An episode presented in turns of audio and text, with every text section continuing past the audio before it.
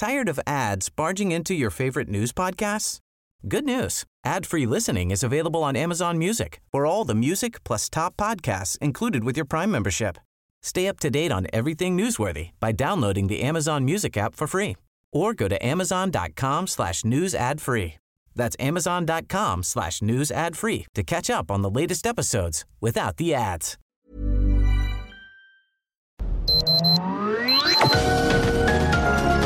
Heraldo Media Group presenta Sergio Sarmiento y Lupita Juárez. Información veraz y oportuna con un toque personal y humano. Por El Heraldo Radio, donde la H suena y ahora también se escucha.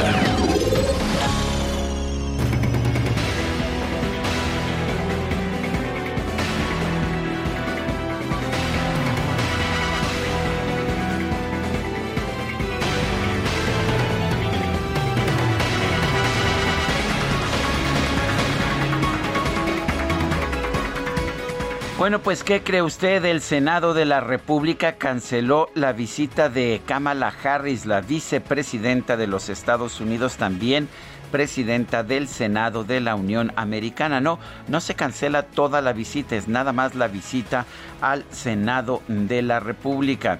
La vicepresidenta Harris va a visitar a México la próxima semana, llegará el lunes 7 y se entrevistará con el presidente Andrés Manuel López Obrador. Tenía programada una reunión con el Pleno del Senado el martes 8 de este mes, de este mes de, de, junio.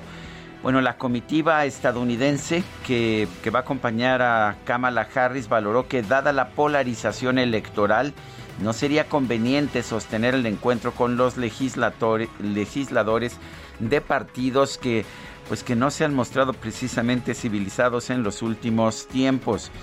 Este tema fue puesto a consideración de la Cancillería eh, y también de la mesa directiva del Senado. Y bueno, pues las tres partes tomaron la decisión de que era más conveniente postergar este encuentro. Ricardo Monreal, presidente de la Junta de Coordinación Política del Senado, dijo que en razón de que el ambiente postelectoral podría opacar el acercamiento de la vicepresidenta con los parlamentarios, era mejor cancelar el encuentro. Son las 7 de la mañana, 7 de la mañana con dos minutos. Hoy es viernes. Yo sabía que teníamos una buena por ahí, la encontré rápidamente. 4 de junio del 2021. Soy Sergio Sarmiento y quiero darle a usted la más cordial bienvenida a El Heraldo Radio. Lo invito a quedarse con nosotros, aquí estará bien informado por supuesto. También podrá pasar un rato agradable ya que siempre hacemos un esfuerzo por darle a usted el lado amable de la noticia. Guadalupe Juárez, ¿qué nos tienes esta mañana? Hola, ¿qué tal? Qué gusto saludarte, Sergio Sarmiento. Buenos días, amigos. Bienvenidos a la información. Feliz viernes. Pues desde las primeras horas de la mañana, la Guardia Nacional y la Fiscalía Especializada en Delitos Electorales estarán atentos y se van a coordinar con autoridades estatales y locales para los comicios del domingo. Está prácticamente ya todo listo. ¿Y usted qué tal? Ya también listo, ya sabe por quién va a votar.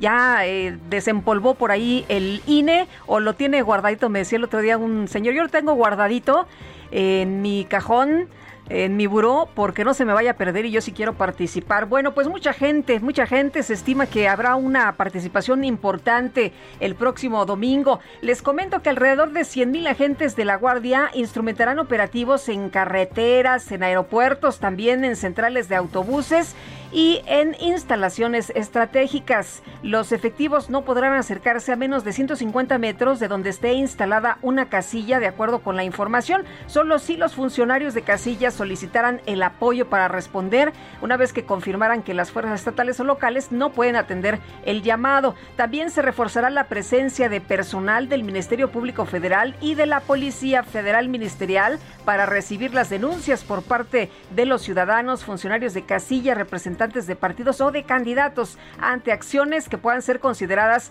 delitos en el marco de la jornada eh, del próximo domingo. Se tiene programado que el titular de la Fiscalía de Delitos Electorales ofrezca información. Va a haber cortes eh, a las 10 de la mañana, a las 2 de la tarde, a las 8 y media para informar sobre incidentes denunciados desde la apertura, que ya sabe ustedes a las 8 en punto, hasta después del cierre de las casillas, que es a las 6 de la tarde, la Guardia Nacional y la Fiscalía Especializada en Delitos Electorales se mantendrán atentos desde las primeras horas de la mañana previo a los comicios del día siguiente y en coordinación con las autoridades municipales y estatales. Así que, bueno, pues prácticamente ya todo está listo, nada más falta su voto. Bueno, y prepárese usted, va a haber ley seca en la Ciudad de México este sábado y este domingo con motivo del proceso electoral. El secretario de Gobierno de la Ciudad de México, José Alfonso Suárez del Real, dijo que pues que va a haber ley seca, no se venderán eh, bebidas alcohólicas en expendios, en tiendas, en bares, eh, solamente eh, pues que quiera usted pagar a un restaurante y, ahí sí podrá consumir bebidas alcohólicas si tiene usted el dinero, tendrá que consumir también alimentos junto con las bebidas alcohólicas. El uh, secretario de gobierno eh, Suárez, Alfonso Suárez, dijo que un día antes estará verificando el cumplimiento de la ley seca que los 16 gobiernos de alcaldías darán a conocer en la Gaceta Oficial, a efecto de cumplir con lo dispuesto por el artículo 300 de la Ley de Procedimientos Electorales que marca esta situación. Claro que si le echa uno un vistazo, al artículo 300 de la Ley de Procedimientos Electorales de ninguna manera hace que esta ley seca, que esta prohibición al consumo de bebidas alcohólicas o venta de bebidas alcohólicas eh, sea obligatorio. Eso no lo dice este artículo 300, se utiliza pues como pretexto. Eso es lo que ocurre. Hay varias entidades del país en que sí se mantiene la venta de bebidas alcohólicas en la Ciudad de México los ciudadanos no somos, a juicio del gobierno, suficientemente responsables como para poder beber una copita. ¿Qué tal que te pones cohete y luego ya no vas a votar? Pues yo lo único que digo es que ciertamente no, los políticos de la Ciudad de México, pues empezando por, me imagino, el secretario de gobierno, Alfonso Suárez del, del Real, pues piensan, José Alfonso Suárez del Real, piensan que los ciudadanos no pues no podemos tomar decisiones como esa por nosotros mismos. Son las 7 de la mañana con 7 minutos.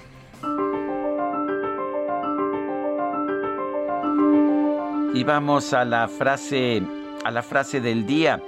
Con las elecciones de 1997 finalizó la transición democrática en México.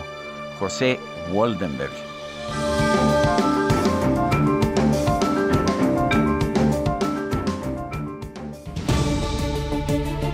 Bueno, y las preguntas. Ayer preguntábamos temprano en la mañana, ¿piensa usted que sirve de algo tener la veda electoral? Nos dijo que sí, 37.9%, que no, 58.3%, quién sabe, 3.8%. Recibimos 8.022 participaciones. Esto fue, esto fue ayer y esta mañana hicimos ya esta pregunta. ¿Está usted de acuerdo en aplicar la ley seca en fines de semana de elección? Bueno, nos dice que sí, 28.5%, que no, 59.8%. Y compro antes, 11.7%. Esa es la respuesta de muchos. Hemos recibido 1.437 votos en 38 minutos. Pues hay que eh, eh, prepararse, ¿no? Pues eh, hoy, hoy no hay ley seca. Hoy aquí en la Ciudad de México, pues hay que prepararse. Para todo el fin de semana. Sí, sí, sí. Bueno, son las 7 de la mañana con 8 minutos. Las destacadas del Heraldo de México. Itzel González, ¿qué tal? Muy buenos días. Lupita, Sergio, amigos, muy buenos días. Llegamos al viernes, por fin viernes 4 de junio del 2021. Preparados, listos para informarlos el día de hoy y también el domingo a través del Heraldo Televisión y el Heraldo Radio. Así que los invitamos, queridos destacalovers, de 2 a 4 de la tarde pónganle, escúchenos porque vamos a tener la mejor información de, este, de este domingo electoral. Aunque nosotros vamos a trabajar, lo vamos a hacer con la mejor actitud. Y es que el, el, el domingo es un día bastante importante para la democracia y por supuesto Sergio Lupita y todo el equipo listos para llevarle la mejor información de la jornada electoral. Pero mientras tenemos que trabajar y hoy sí se publica el Heraldo de México, así que comenzamos con las destacadas. En primera plana, INE y Tribunal Electoral del Poder Judicial de la Federación. Fraude electoral, cosa del pasado. Los presidentes de ambos institutos sostienen que a pesar de embates y amenazas, la democracia está firme. País, llamada, agradece a Estados Unidos vacunas. Andrés Manuel López Obrador reconoce gesto de Kamala Harris por anunciar envío de un millón de antivirus de una sola dosis. Ruta 2021, seguridad. Llaman al voto pacífico. Gobernadores del país invitan a la población a acudir a las urnas con medidas sanitarias. Alistan dispositivos de vigilancia. Ciudad de México, a un mes de la tragedia, verdad y justicia, la prioridad. Sheinbaum dijo que su gobierno estará del lado de las víctimas. Les rinden honores. Estados, rezago, planean abrir aulas este mes. Tres entidades alistan retorno. De ellas, cuatro vuelven este lunes a clases presenciales. Hay cinco estados, Puebla, Jalisco, Michoacán, Guerrero y Baja California Sur, que rechazan hacerlo. Orbe, Cooperación, Estados Unidos dona 80 millones de vacunas. 75% de ellas serán repartidas a través del programa COVAX de la Organización Mundial de la Salud. Meta Liga de Naciones, México avanza a final. Pese a que apareció el grito homofóbico, el Tri derrota a Costa Rica en los penaltis y enfrenta el domingo a Estados Unidos. Y finalmente, en mercados, amenazas en la red, crece el acoso por Internet. Subieron 119% los delitos cibernéticos contra los jóvenes, de acuerdo a la Guardia Nacional. Sergio Lupita, amigos, hasta aquí las destacadas del Heraldo. Feliz viernes. Igualmente, Itzel, gracias. Buenos días. Son las 7 de la mañana con 11 minutos. Vamos a un resumen de la información más importante de este viernes 4 de junio del 2021. El presidente de los Estados Unidos, Joe Biden, presentó un plan para distribuir a otros países 25 millones de vacunas contra el COVID-19 que no fueron aplicadas entre sus ciudadanos. Explicó que el 75% de las dosis serán destinadas al mecanismo COVAX, mientras que el resto se van a enviar a México, Canadá, la India y Corea del Sur. Bueno, y a través de Twitter, el presidente López Obrador informó que este jueves sostuvo una llamada con la vicepresidenta de los Estados Unidos, Kamala Harris, quien le notificó que México va a recibir un millón de vacunas contra el COVID-19 de la farmacéutica Johnson Johnson. La Secretaría de Salud Federal informó que este jueves se registraron otras 216 muertes por COVID-19 en México. La cifra acumulada ascendió a 228.003 a 228.362 decesos. El Congreso de Puebla aprobó un punto de acuerdo para solicitar a la Secretaría de Salud local que pida a la COFEPRIS más estudios para conocer los efectos del dióxido de cloro en el tratamiento para el COVID-19. Pensé que era un tema ya, pasado, superado, Ya con la salida de, de Donald Trump. Ay, no, bueno, bueno.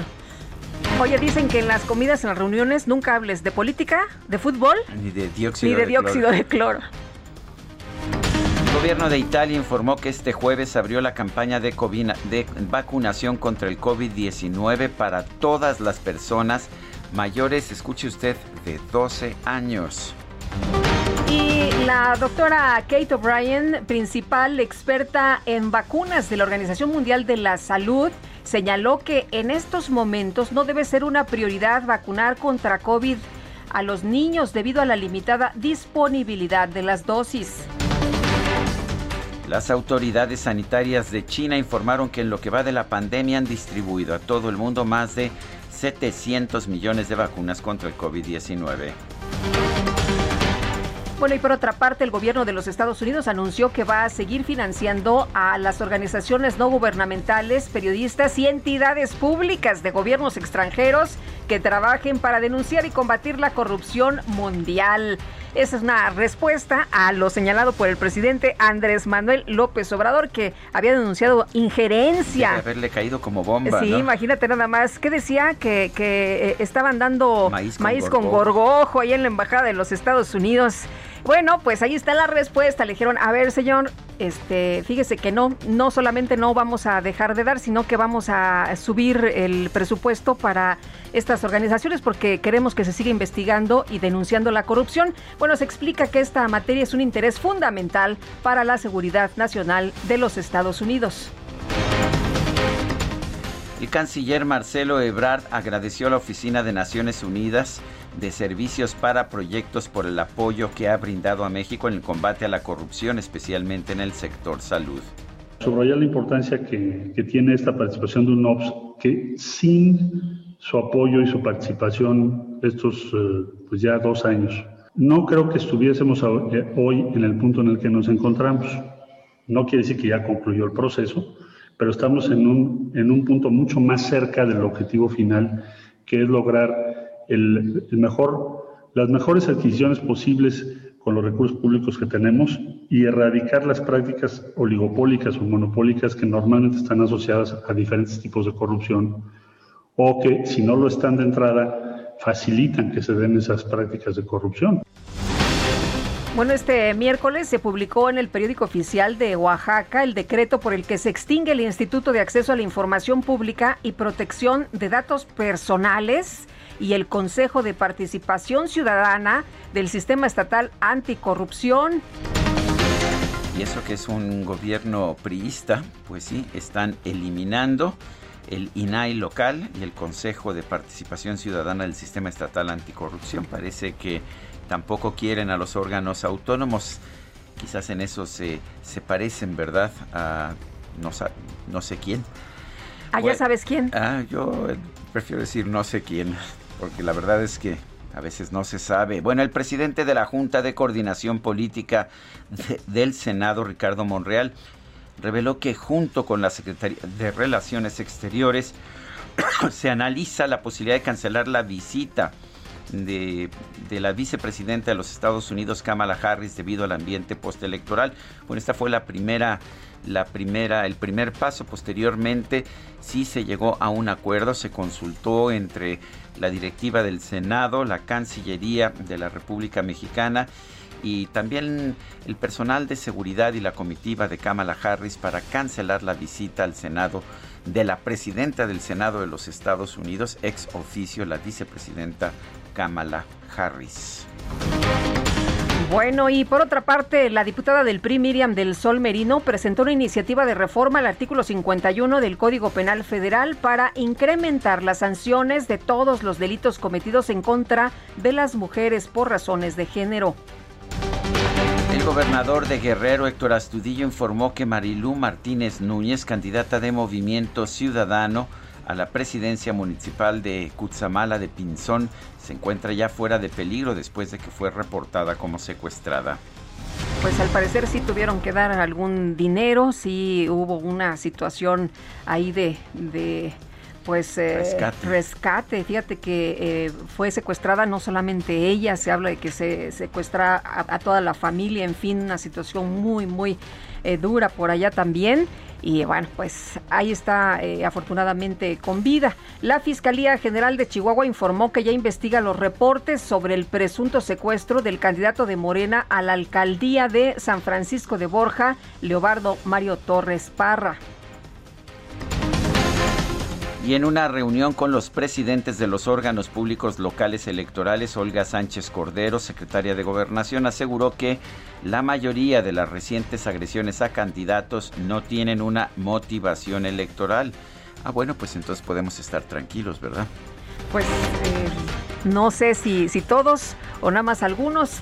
Bueno, es que no conocemos la, la mayor parte de las motivaciones porque pues no conocemos casos resueltos y algunos que parecerían resueltos como el de Alma Rosa Barragán de Moroleón, pues parece que lo que hicieron fue agarrar un chivo expiatorio.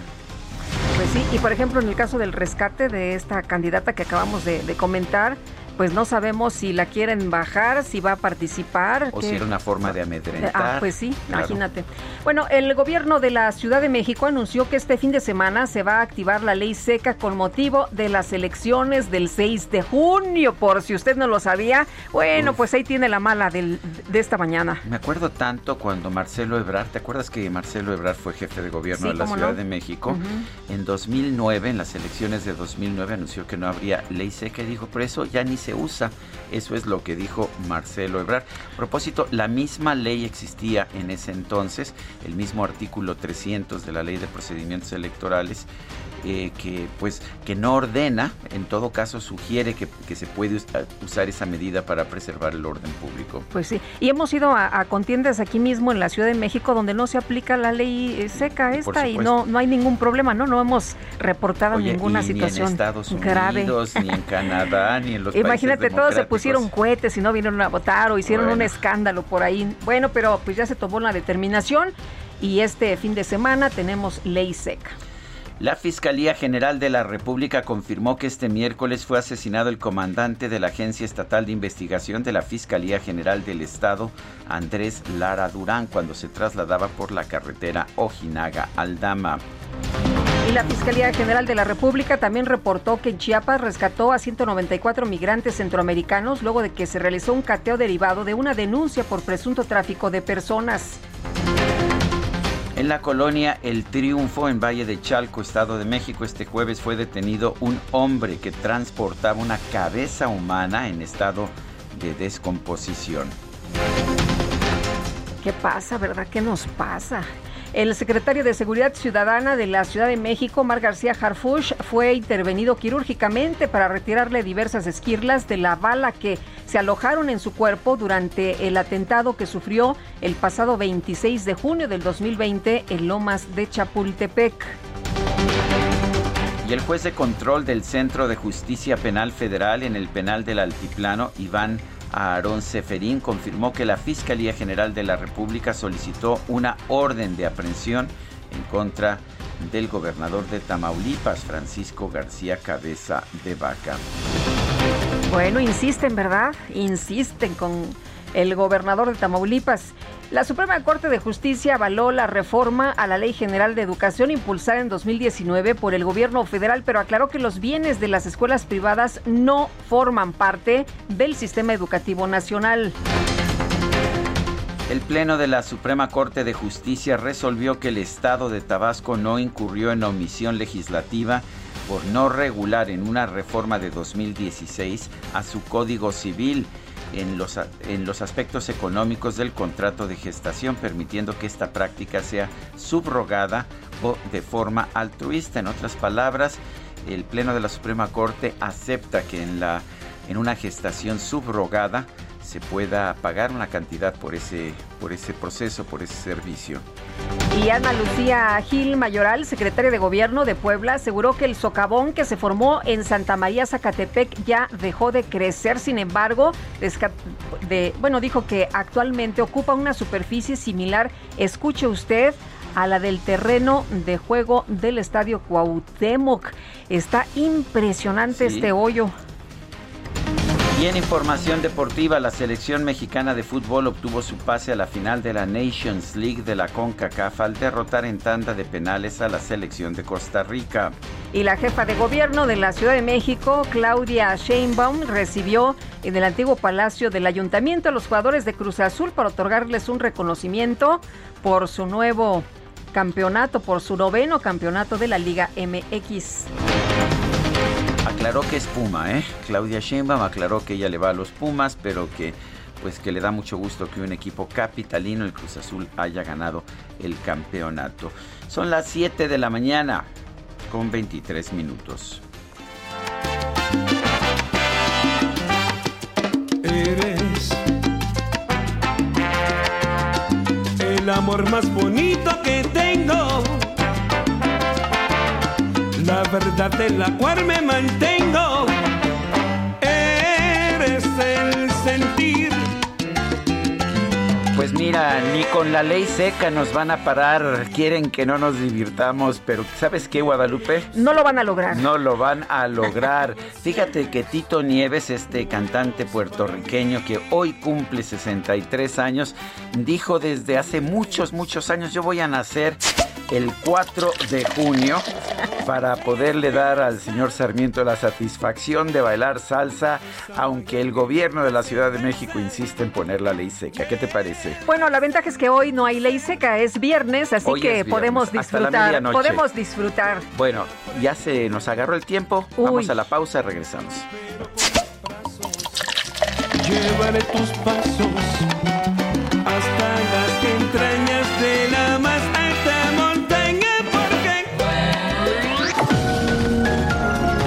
Sergio Sarmiento y Lupita Juárez quieren conocer tu opinión, tus comentarios o simplemente envía un saludo para ser más cálida esta mañana. Envía tus mensajes al WhatsApp 5520 109647.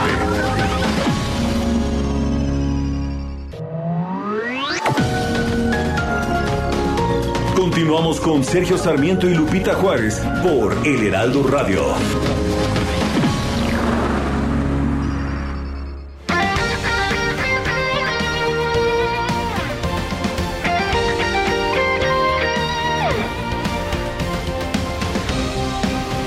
Desde hace 140 años. 140 años. Tu descanso merece un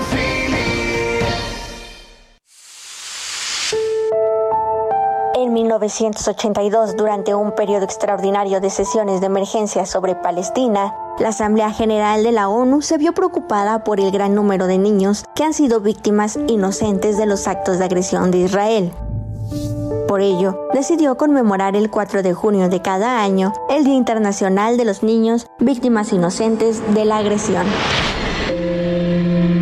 En las guerras y los conflictos armados, son los niños los miembros más vulnerables de la sociedad. Ellos son reclutados en guerras, sus escuelas son atacadas y a menudo son explotados sexualmente, secuestrados y asesinados. Un informe de Save the Children señala que hasta 415 millones de niños en todo el mundo viven en zonas de conflicto. El propósito de este día es reconocer el dolor que sufren los niños que son víctimas de maltratos físicos, mentales y emocionales. Ante la situación, las Naciones Unidas reafirman su compromiso de proteger los derechos del niño.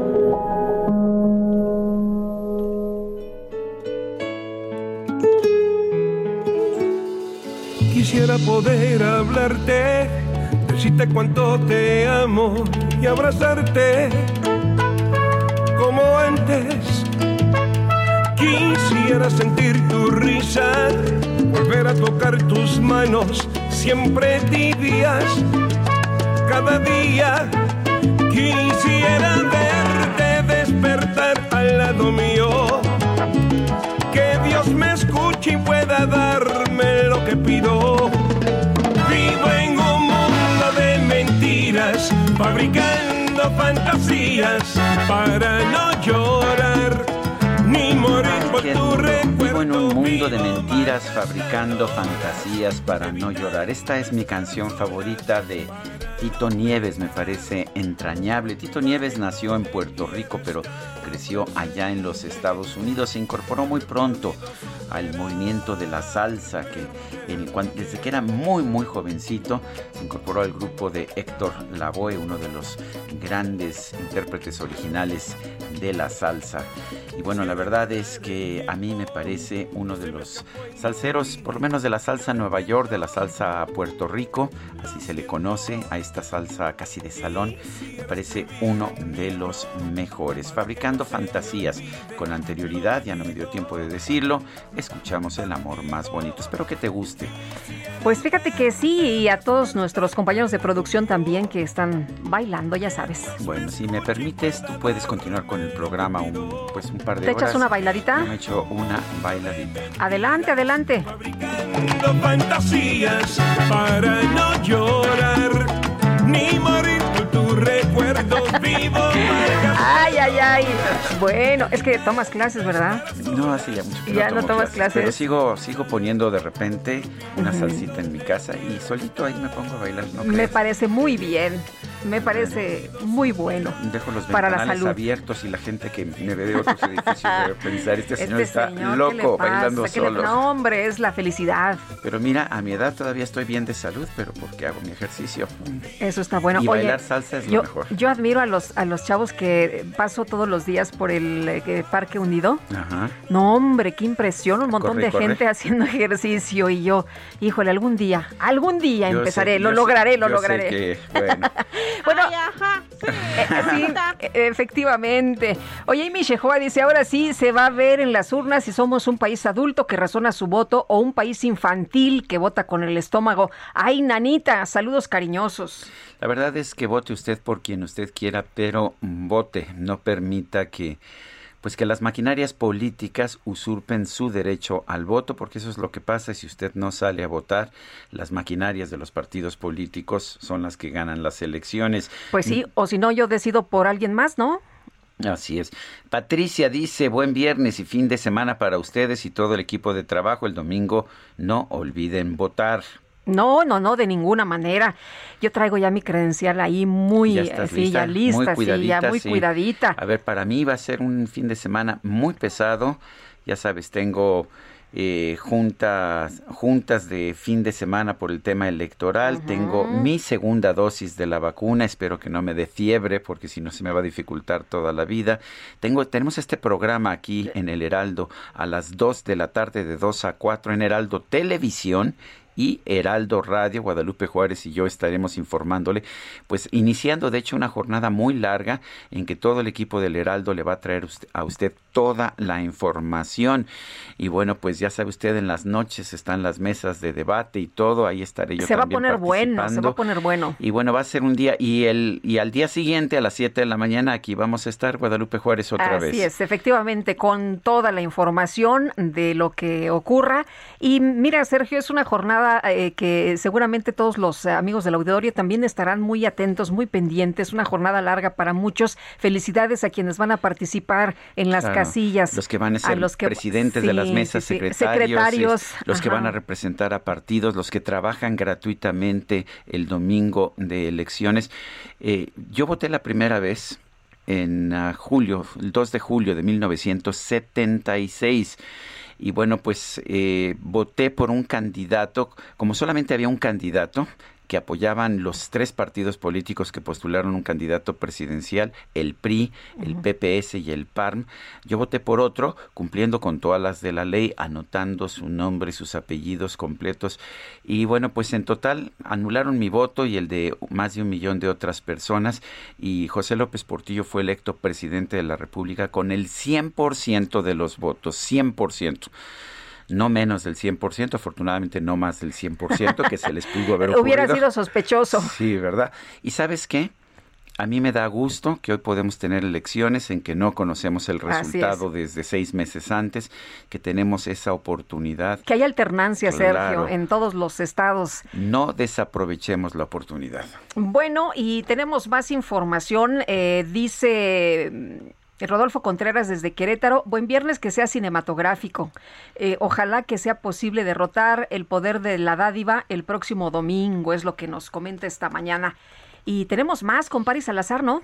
El presidente Andrés Manuel López Obrador informó que se comunicó con la vicepresidenta de los Estados Unidos, Kamala Harris. Se dio a conocer, de hecho, una fotografía de esta conversación y que le dio a conocer la decisión, Kamala Harris, de enviar a México un millón de vacunas contra el COVID de Johnson Johnson. Son vacunas de una sola dosis. Paris Salazar nos tiene el reporte. Adelante, Paris. Buenos días, Sergio Lupita.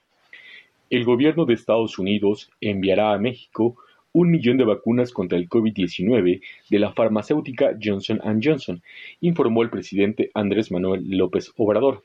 Ayer por la mañana, el presidente López Obrador indicó que la vicepresidenta de los Estados Unidos, Kamala Harris, le comunicó en una conversación telefónica el envío de las vacunas a México. Casi al mismo tiempo, desde Washington, el presidente de Estados Unidos, John Biden, anunció que su país compartiría 25 millones de vacunas contra el coronavirus a nivel mundial, de las cuales 6 millones irían a México, Canadá, India y Corea. La vacuna de Johnson Johnson es de una sola dosis y la Secretaría de Salud ya analiza aplicar el biológico en Quintana Roo, Baja California Sur y en la frontera norte en Quintana Roo y Baja California para reducir la afectación al turismo y otras actividades económicas, y en la frontera norte para evitar el cierre de maquiladoras ante el posible repunte de la epidemia. Por su parte, el embajador de México ante la ONU, Juan Ramón de la Fuente, hizo un llamado al gobierno de Siria para cooperar y resolver los pendientes sobre el uso de armas químicas detectadas en el año 2020. Durante el informe mensual del Consejo de Seguridad de las Naciones Unidas sobre el cumplimiento de la resolución 2118, conocida como el expediente químico sirio, Juan Ramón de la Fuente señaló que la única vía para encontrar soluciones a este asunto es la vía diplomática. Dijo que México sigue esperando la colaboración plena de parte de Siria sobre la declaratoria de todos los agentes producidos y transformados en armas. Señaló que México insta a Siria a considerar una nueva ronda de consultas. Esto para aclarar el tema de la presencia de un agente puro de guerra química hallado en septiembre de 2020 en las muestras tomadas de grandes contenedores de almacenamiento. El representante permanente de México ante la ONU pidió al Consejo de Seguridad modificar el formato de estas reuniones, que sean reuniones públicas que abonen a una mayor transparencia y a la rendición de cuentas del propio Consejo. Esta es la información. Muy bien, pues Paris Salazar, gracias por este reporte. Bueno, y en la conferencia de prensa, el canciller Marcelo Ebrard informó que con nuevas vacunas donadas por Estados Unidos se vacunará a mexicanos de 18 a 40 años en la zona fronteriza con el propósito de reabrir actividades económicas entre ambos países. Pero vamos a escuchar parte de lo que dijo. Ahora, estas dosis, por instrucción señor presidente, van a ser utilizadas para vacunar a las personas de 18 a 40 años en la zona fronteriza, en la frontera de México con los Estados Unidos. Esta zona comprenderá 39 municipios que son los que colindan con los Estados Unidos. Bueno, también informó que la vicepresidenta de los Estados Unidos, Kamala Harris, va a llegar a México este lunes por la noche, se reunirá el martes con el presidente López Obrador y ese mismo día regresará a los Estados Unidos.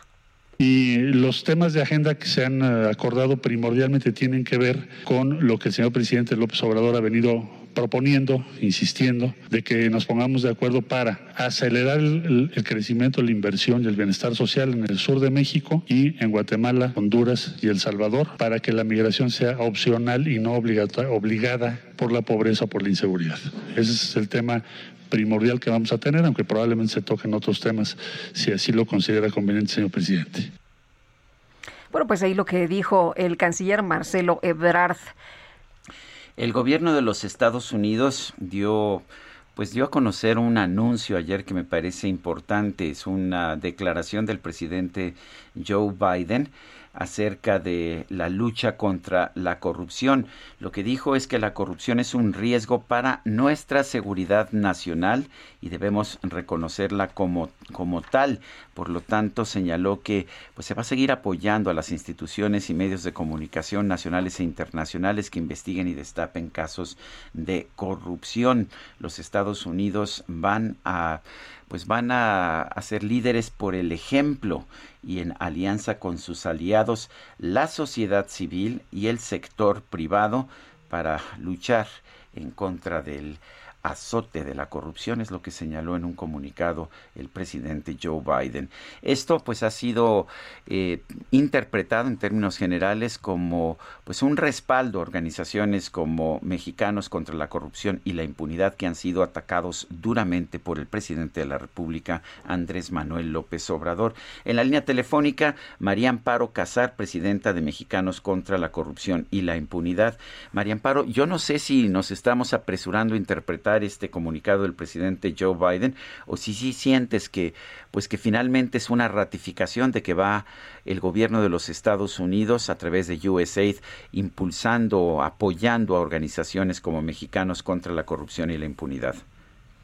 Yo creo que sería, tienes razón. Este, bueno, primero te saludo a ti y a Lupita. Muy buenos Hola, ¿qué tal, María Amparo? Buenos días. Hola, Lupita. Eh, creo que lo pones bien la pregunta es la que, me la, que se debe de hacer uno.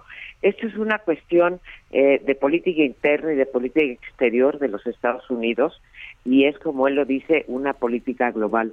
De ninguna manera puede interpretarse, creo yo, eh, me puedo equivocar, pero creo yo como una respuesta al, al memorándum que mandó, perdóname, a la carta diplomática que mandó el eh, presidente pidiendo que nos retiraran a nosotros el, eh, la ayuda que nos daban a través de la Agencia de Cooperación Internacional. Entonces, no nos miremos el ombligo, no nos sintamos tan importantes. Es una política, te insisto, de Estado en donde mencionan en este documento que la corrupción llega a costar hasta entre 3 y 5% del PIB mundial y que es un mal endémico que hay que atacar y todos vamos a estar mejor diagnóstico con el que no puedo estar más de acuerdo, los costos de la corrupción y por qué hay que atacarla. Y lo que sí recibo con beneplácito, eh, sin pensar que está dirigido a mí en particular, sino a las organizaciones de la sociedad civil, y me encantó que dijera a los medios, porque los medios han sido importantísimos en la lucha contra la corrupción. Eh, eso sí lo recibo con beneplácito para todos todo el conjunto, eh, todo ese universo de, eh, de organizaciones de la sociedad civil que luchan por la democracia, por el respeto a los derechos, por el medio ambiente, en fin, todos estos temas que han estado en la agenda, en este caso sí, de USAID y que llevan muchos años eh, financiándolos y pues sí me da gusto que haya un compromiso en Estados Unidos que no es únicamente para México, es, insisto, global. En ningún momento habla de México ese memorándum. Ese memorándum habla de la política global de los Estados Unidos y la importancia que para ellos tiene la lucha eh, en contra de la corrupción. Así que no, este Sergio, no Lupita, no creo que esté dirigido a esta organización, pero el hecho de este anuncio de que habrá recursos y de que se financiarán a las organizaciones de la sociedad civil, pues sí me da gusto. Eh, María Amparo, tú has mencionado que USAID no nada más es para organizaciones, que el presidente debería de reflexionar eh, porque también eh, recibe el gobierno parte de, de, este, de este recurso. Así es. Este, bueno, yo tendría, no me daría tiempo ahorita, ni vale la pena, pero con mucho gusto les hago llegar el mapa de eh, financiamiento que hace USAID en México y lo tengo también para América Latina. Eh, financia una cantidad, financia incluso hace convenios con el sector privado para promover eh, ciertas causas que son más eh, propias, digamos, del sector privado, de la productividad, de la investigación en ciencia y tecnología, etcétera. Financia el gobierno mexicano, lo viene financiando hace mucho, paradójicamente, unos días antes de la nota diplomática, pues estaba el subsecretario Encinas firmando un convenio para eh, para que hubiera dinero en materia migratoria para el sur eh, para cuidar los derechos humanos de los centroamericanos. Así que bueno pues si es injerencismo sería injerencismo para todos no no nada más para eh, la sociedad civil y mucho menos para una sola organización porque pues sí nos ha nos ha singularizado nos ha destacado en más de 65 eh, mañaneras, de, de forma tal que recibo con mucho beneplácito, el gobierno de México también debería de recibir con beneplácito este anuncio porque quiere decir que coincide con la bandera principal de López Obrador, aunque hasta el momento, y ahí sí tengo que hacer la crítica, yo no haya visto, francamente, ningún plan integral para combatir la corrupción. La corrupción no se combate con voluntad ni tampoco con la honestidad del jefe del Ejecutivo, de la cual... ¿Con pañuelos blancos? ¿Perdón? ¿Con pañuelitos blancos? Y, abrazos todas pues no, son mucho más complejas las políticas públicas. María Amparo, ¿cuál es el porcentaje del ingreso de mexicanos contra la corrupción y la impunidad que viene de USAID? Mira, ha, ha variado este, con, con los años de inicio nosotros no teníamos ese ese dinero, tuvimos que pelear con él, lo obtuvimos en 2018 y este porcentaje varía mucho puede ser desde el 7% hasta el 18% según cuántos fondos vayamos recabando, ya sea de pequeñas o de grandes eh, donaciones. Desde luego es muy importante para nosotros y es clave para nuestra sobrevivencia, como es clave también el dinero que recibimos de otras fundaciones internacionales europeas y este, de los Estados Unidos que seguiremos eh, buscando, ¿no? Porque pues el trabajo que hacemos pues, sí requiere recursos este como, pues como cualquiera, como el trabajo de ustedes, ¿no? Eh, María Amparo, eh, de acuerdo con lo que ha dicho el presidente, eh, se trata de financiar a los adversarios eh, esto, estos recursos de, de USAID. Mexicanos contra la corrupción pues son adversarios del presidente, es lo que pretenden, sacan información o publican sus reportes para afectar al gobierno del presidente López Obrador. Mira, ni para el presidente López Obrador ni para el presidente Enrique Peña Nieto, que fue cuando nacimos en los dos últimos este en los dos últimos años, somos incómodos para cualquier gobernante estatal o federal o a nivel municipal, somos incómodos incluso para el sector privado. Hemos producido piezas de investigación periodística sobre el sector este, privado. Entonces, eh, no, no somos un grupo opositor, ya hicimos el posicionamiento oficial, hemos demostrado cómo hemos sido plurales, pero sobre todo hemos sido serios y jamás hemos acusado a alguien o a alguna institución sin tener las pruebas en, en la mano. Entonces, pues antes era el PRI el que tenía las mayores posiciones del poder, ahora está en el poder pues Morena. Y paradójico es que eh, una y otra vez. Hace ratito estaba yo escuchando la mañanera y otra vez hablan de Odebrecht. ¿Quién destapó Odebrecht y quién dio las pruebas de el escándalo de Pemex y Odebrecht? Fue Mexicanos contra la Corrupción. Mexicanos contra la Corrupción le entregó a la Procuraduría de entonces los cheques que se triangulaban y que estaban en los paraísos fiscales, los conseguimos nosotros y usa la estafa maestra para decir que en la época neoliberal es había corrupción. ¿Quién sacó la estafa maestra? Pues la sacamos Animal Político Mexicanos contra la Corrupción y una y otra vez habla de Javier Duarte, de César Duarte, de eh, de Borges, pues ahí están las investigaciones, quien develó esas redes de corrupción fuimos nosotros. Y entonces utiliza nuestras investigaciones y a la vez pues nos demuestra cada vez que puede, nos ha mencionado 65 veces en las mañaneras, siempre para atacarnos, siempre llamándonos mexicanos en favor de la corrupción, cuando pues debería ser nosotros y el gobierno deberíamos ser aliados en esta lucha contra la corrupción. Eh, de hecho, le ha dado por utilizar el término de que el gobierno de Estados Unidos está dando maíz con gorgojo. ¿Qué piensas de esto? Bueno, pues también son de estas cosas contradictorias.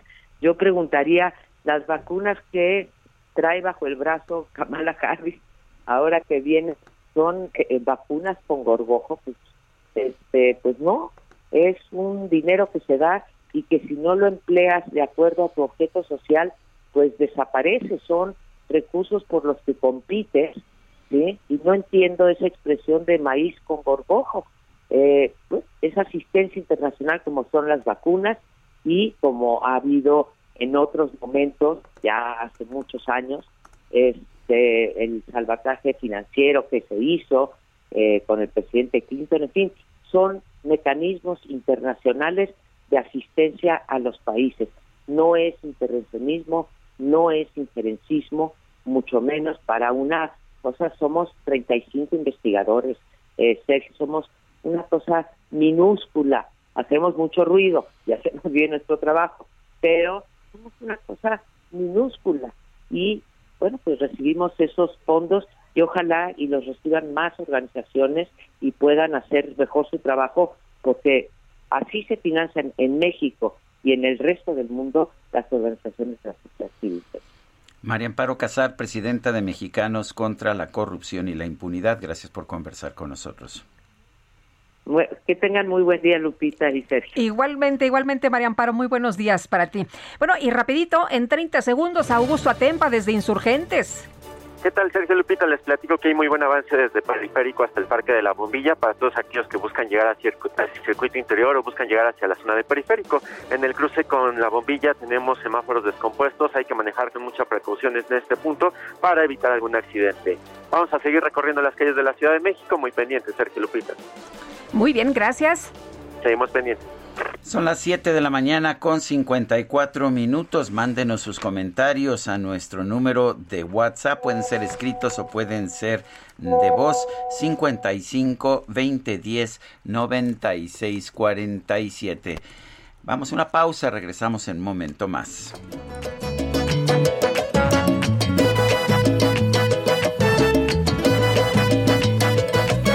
Quisiera ganar tiempo se me escapó y no dije, me arrepiento, lo siento. Quisiera escribir un libro para que no se me olvide lo vivido contigo. Quisiera verte despertar al lado mío, que Dios me escuche y pueda darme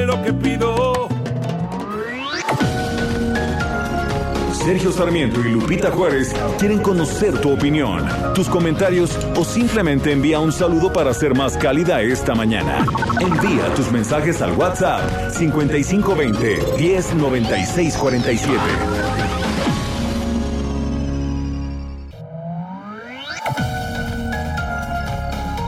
Continuamos con Sergio Sarmiento y Lupita Juárez por El Heraldo Radio.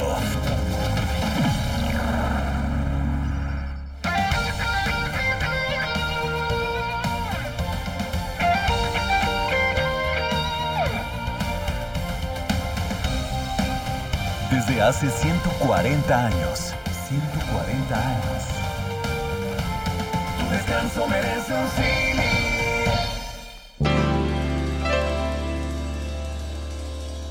Para realizar mis sueños que haré. ¿Por dónde empezar? ¿Cómo realizaré?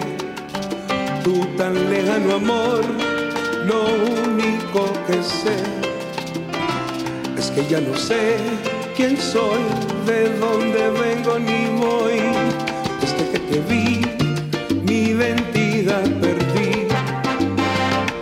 Vez estás solo. Yo debo reconocer, hay distintos tipos de salsa. Salsa, incluso el propio nombre es, es la mezcla, es una mezcla de ritmos. Algunos vienen de de las culturas uh, afro-latinoamericanas, otros vienen de la instrumentación del jazz allá en los Estados Unidos. La salsa de hecho nace en los Estados Unidos, pero nace con esta corriente que se llama salsa Nueva York o salsa Puerto Rico, porque eran puertorriqueños que vivían en Nueva York, muchos de ellos y, que es una salsa como de salón. Luego está la salsa que se llama timba, que es mucho más africana, que es una salsa cubana que está de moda con grupos como, como, como los Bambán.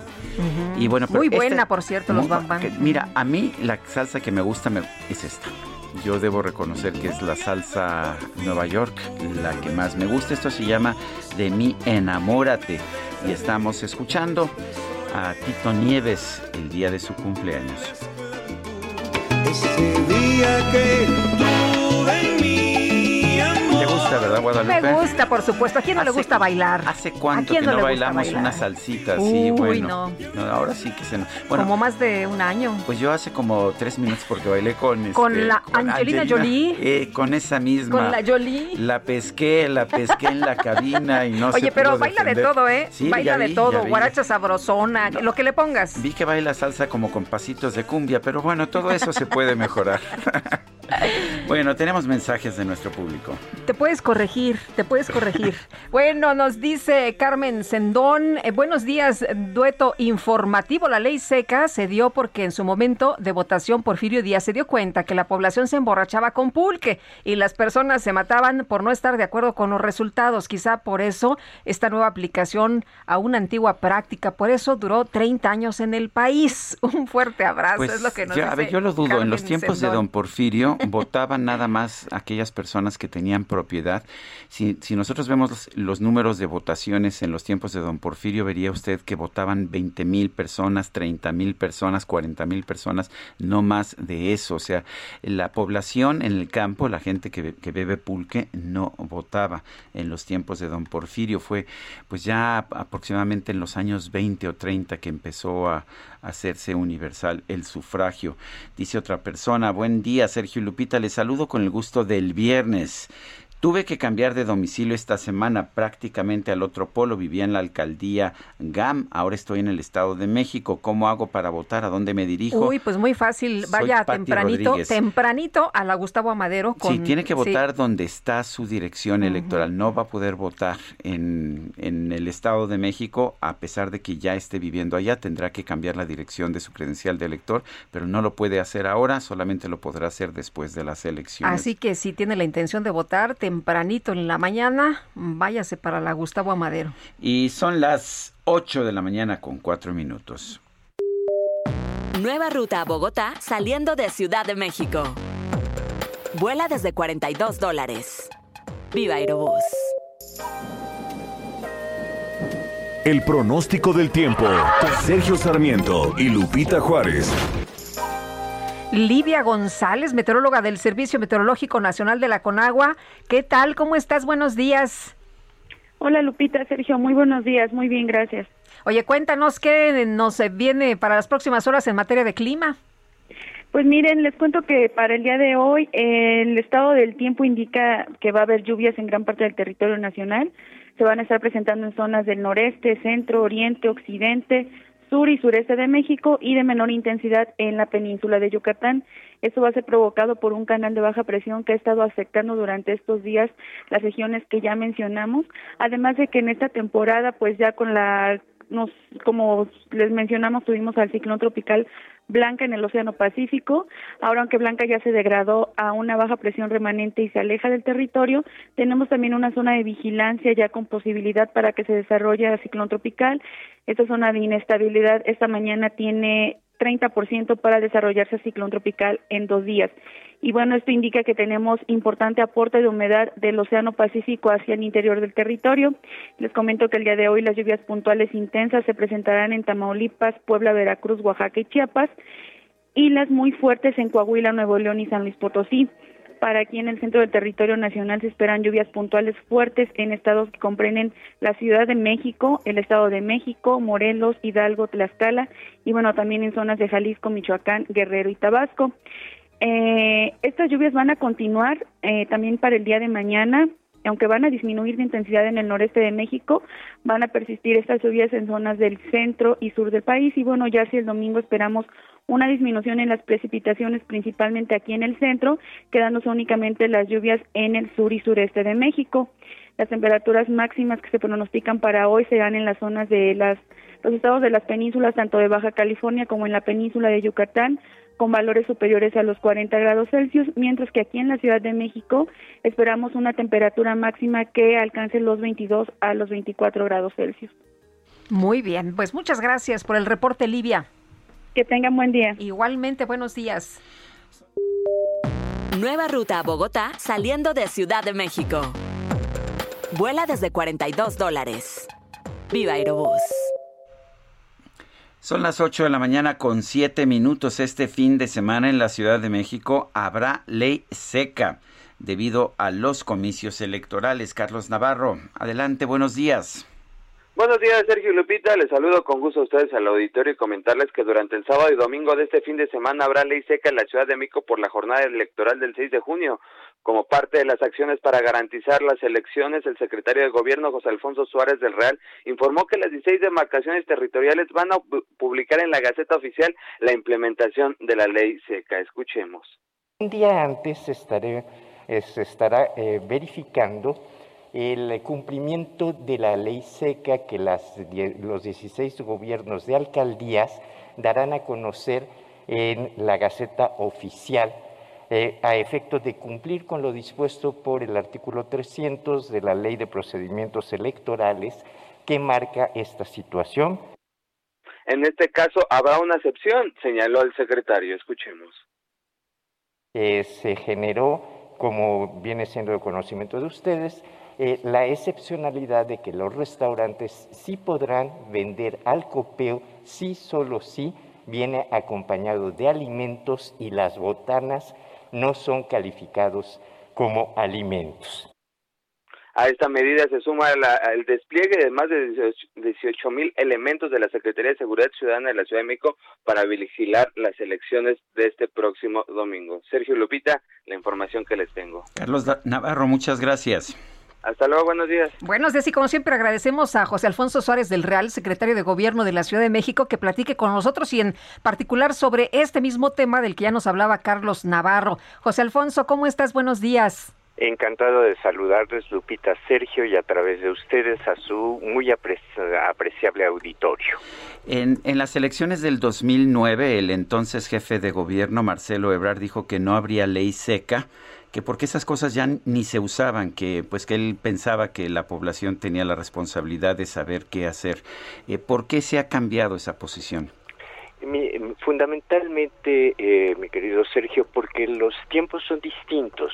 Recuerda que este proceso electoral 2021, que además de ser el más eh, eh, grande de la historia de nuestra ciudad, de nuestro país, por el número de candidatos, el número de puestos a, elección popular que se están jugando, pues estamos en un semáforo amarillo todavía en este proceso y se consideró pertinente por parte de los gobiernos de las 16 alcaldías, así como de las autoridades electorales nacionales y de la Ciudad de México, eh, que era mm, pertinente generar y eh, la potestad y a ejercer esa potestad que el artículo 300 de la Ley de Procedimientos eh, Electorales le marca a, las entidades federativas y por ende a la Ciudad de México como entidad autónoma. Y por eso también se invocó esta excepcionalidad de no hacer la absoluta,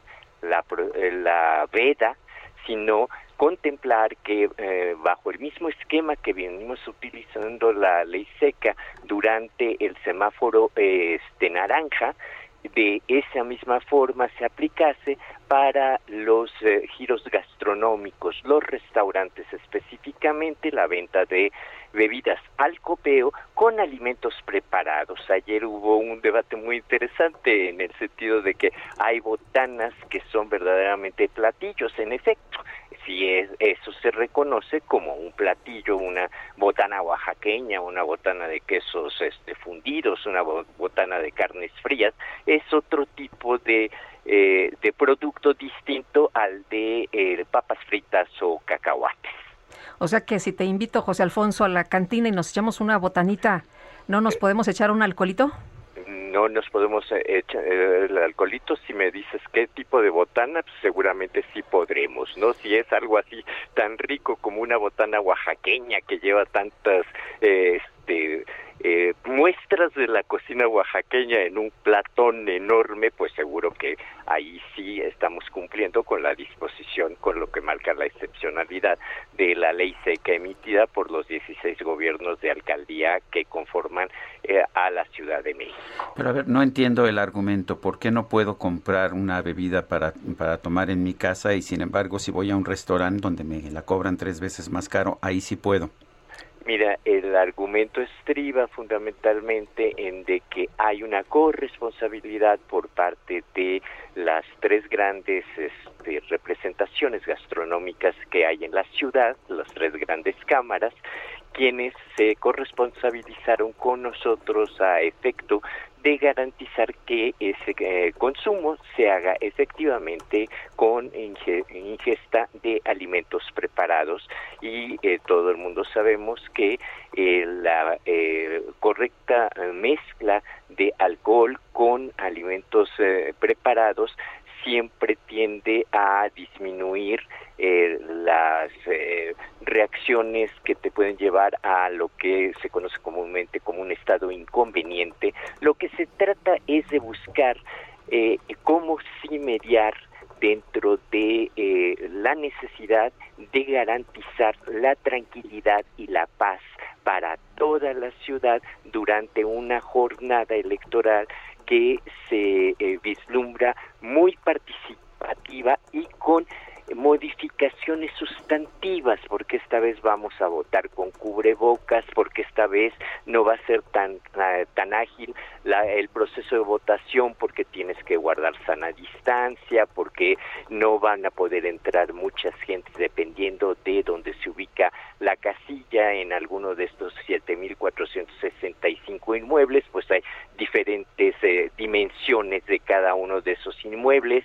Eh, se va a tener que, eh, que tener una actitud de mucha tranquilidad, de paciencia, tolerancia, porque es un proceso distinto a los que Oye, José Alfonso, pero hay, hay personas que señalan que este tipo de medidas, eh, como la ley seca, es tratar a la, tratar de tutelar a los ciudadanos, tratar de, eh, pues, eh, hacer que la autoridad cuide a la gente, porque la gente no sabe comportarse y se, al final los consideran, pues, como, como tontos, ¿no? Mira, yo más bien eh, ubicaría el tema en que eh, corresponderá a los legisladores en su momento. Ustedes saben que yo he sido legislador y eh, en este tema en particular siempre me ha parecido que tenemos que, que avanzar en el sentido de las precisiones a este respecto. en primer término, considerar que existe un sector de población que tiene un una mal es médico que es el problema de la adicción y que es generalmente en este segmento, en este sector, en donde al no tratarse como una enfermedad, sino tratarse como una actitud antisocial o una actitud este de adicción y por lo tanto este amerita esto, las partes tutelares, no se está dando esa justa dimensión y ese justo equilibrio entre quienes no padecen ese tipo de enfermedad y quienes sí lo tienen. Entonces creo que las leyes secas nos tienen que motivar a eh, los legisladores a perfeccionarlas de conformidad a todos los avances que la medicina nos ha eh, proporcionado a lo largo de muchos años, porque la ley seca en procesos electorales prácticamente es una herencia de la Revolución Mexicana. Prácticamente tengo yo ubicada la primera ley seca sobre los años 30 precisamente en la elección en la que el general Cárdenas este, eh, triunfó en los comicios presidenciales.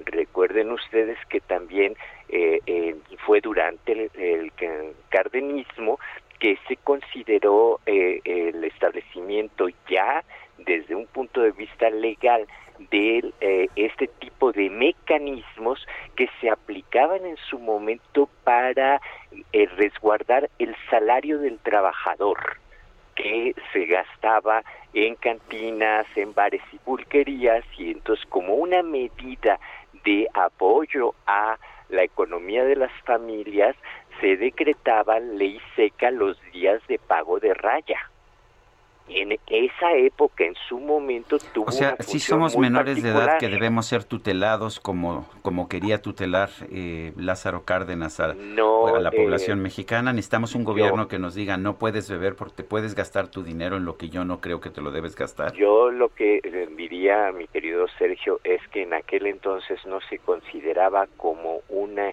enfermedad las adicciones se, se consideraban como una falta de voluntad. Una ¿Usted piensa que si yo me tomo un vinito para el, día de la votación o un día antes de la votación, eh, eh, tengo una enfermedad? No, si tú te excedes en el consumo, si tú no te puedes contener en el consumo y ese consumo te lleva a asumir actitudes de eh, violencia, actitudes de eh, que la gente no espera, que la gente no está acostumbrada, es allí en donde estás expresando que requieres la, atención médica. Y vuelvo entonces a mi argumento original. es competencia competencia de las y los legisladores el determinar y perfeccionar este tipo de mecanismos a efecto de garantizar la tranquilidad y la seguridad en, procesos electorales tan importantes. Bueno, comentarte que somos varias las entidades de eh, la República Mexicana que hemos asumido esta eh, eh, la aplicación de este instrumento que está contemplado por una ley específicamente que rige los procedimientos electorales y que de manera explícita te recomienda la aplicación de este instrumento para generar una mayor condición de tranquilidad y sería en específico bajo estas eh, circunstancias y bajo estos argumentos que tienen que este, superarse, sí, pero ¿qué es lo que tenemos ahorita? Muy bien, José Alfonso, muchas gracias por platicar con nosotros esta mañana. Muy buenos días. Hasta luego. Eh, José Alfonso Suárez del Real es secretario de Gobierno de la Ciudad de México. Son las 8 de la mañana con 19 minutos. El Químico Guerra con Sergio Sarmiento y Lupita Juárez. Químico Guerra, ¿qué nos tienes esta mañana? Adelante. Sergio Lupita, el día de mañana se celebra, se conmemora globalmente el Día Mundial del Medio Ambiente. Es diferente del Día de la Tierra, que se acuerdan que fue el 22, eh, el 20 de abril eh, pasado. El Día Mundial del Medio Ambiente se inicia en 1972 con la primera conferencia que hubo en ese entonces sobre el medio ambiente de Naciones Unidas, en donde solamente acudieron dos jefes de Estado, que eran eh, Olof Palme, el anfitrión, el primer ministro sueco, porque esto se iba a cabo en Estocolmo, e Indira Gandhi. Es importante esto porque Indira Gandhi en esa ocasión, Sergio Lupita, por primera vez eh, expresó un tema acuñado por el Club Roma que se llama desarrollo sustentable. De ahí viene este tema desde 1972. Este año el tema del Día Mundial del Medio Ambiente es la guía para la restauración de los ecosistemas y que es cómo pueden los ciudadanos a través de acciones concretas restaurar ecosistemas que han sido degradados por la actividad humana. Es importante, se puede consultar, Sergio, muy fácilmente a través de Google en la se llama Guía para la restauración de los ecosistemas, es el tema de este año del Día Mundial del Medio Ambiente y trae las instrucciones prácticas para, eh, digamos, restaurar los ecosistemas.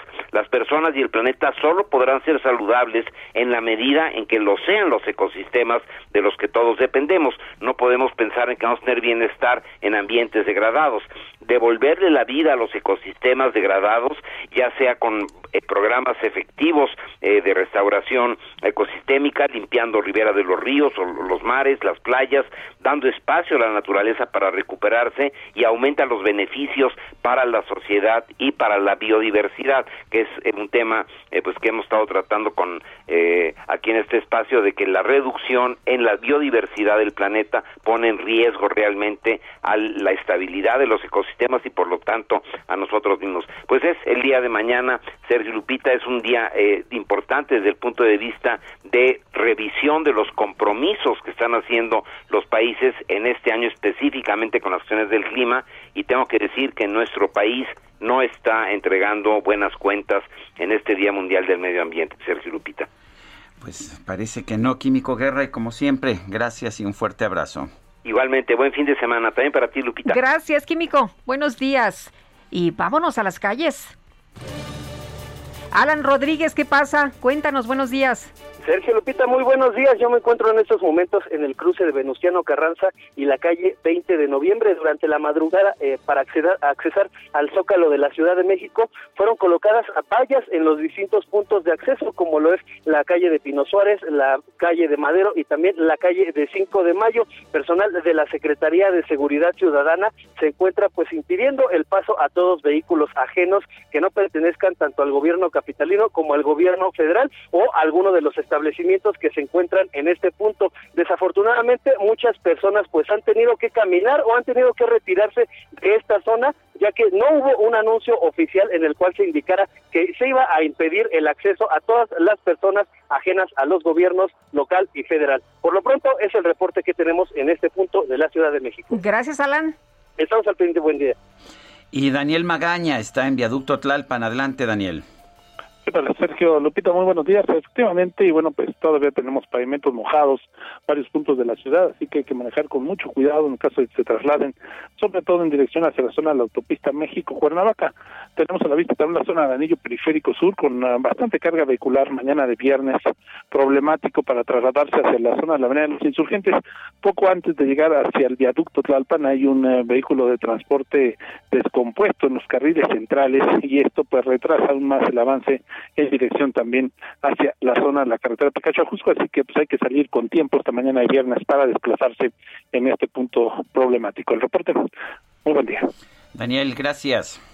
Continuamos, Continuamos pendientes, por supuesto. Sergio, nos saludan desde España. Nos dice, feliz viernes desde España. México se juega mucho ADN. Así que muchos saludos a nuestros cuates por allá.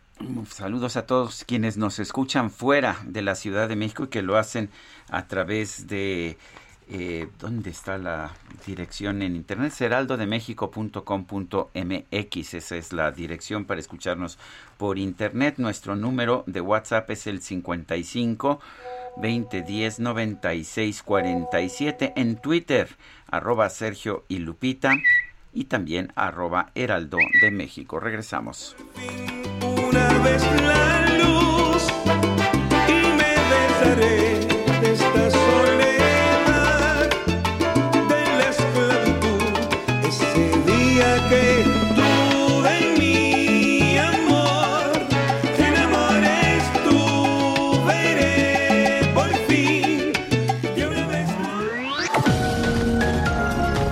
Sergio Sarmiento y Lupita Juárez quieren conocer tu opinión, tus comentarios o simplemente envía un saludo para ser más cálida esta mañana.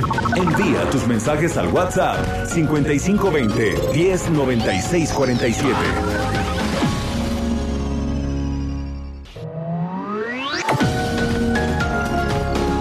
Continuamos con Sergio Sarmiento y Lupita Juárez por El Heraldo Radio.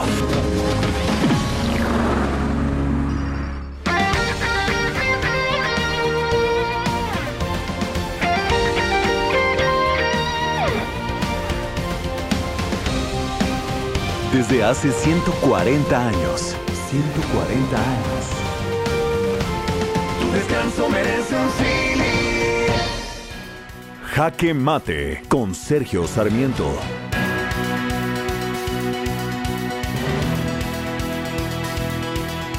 Pero somos el país de lo absurdo. Un grupo de normalistas asalta y destroza unas oficinas del INE allá en Chiapas y nadie dice nada.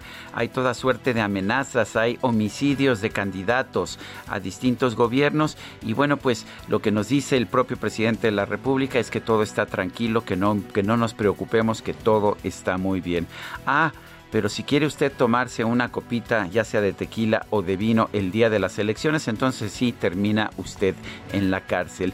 Eso es lo absurdo del sistema que hemos construido. Imagínese usted que allá en los Estados Unidos o en un país de Europa, un gobierno tratara de prohibir el consumo de bebidas alcohólicas por las elecciones. Bueno, se le van encima a ese gobierno, se le van encima al partido en el poder y no vuelve a gobernar nunca más. Y sin embargo, aquí parece que tomamos siempre las cosas, siempre y cuando vengan de los políticos, con absoluta obediencia. Parece que nuestra razón de ser es callar y obedecer.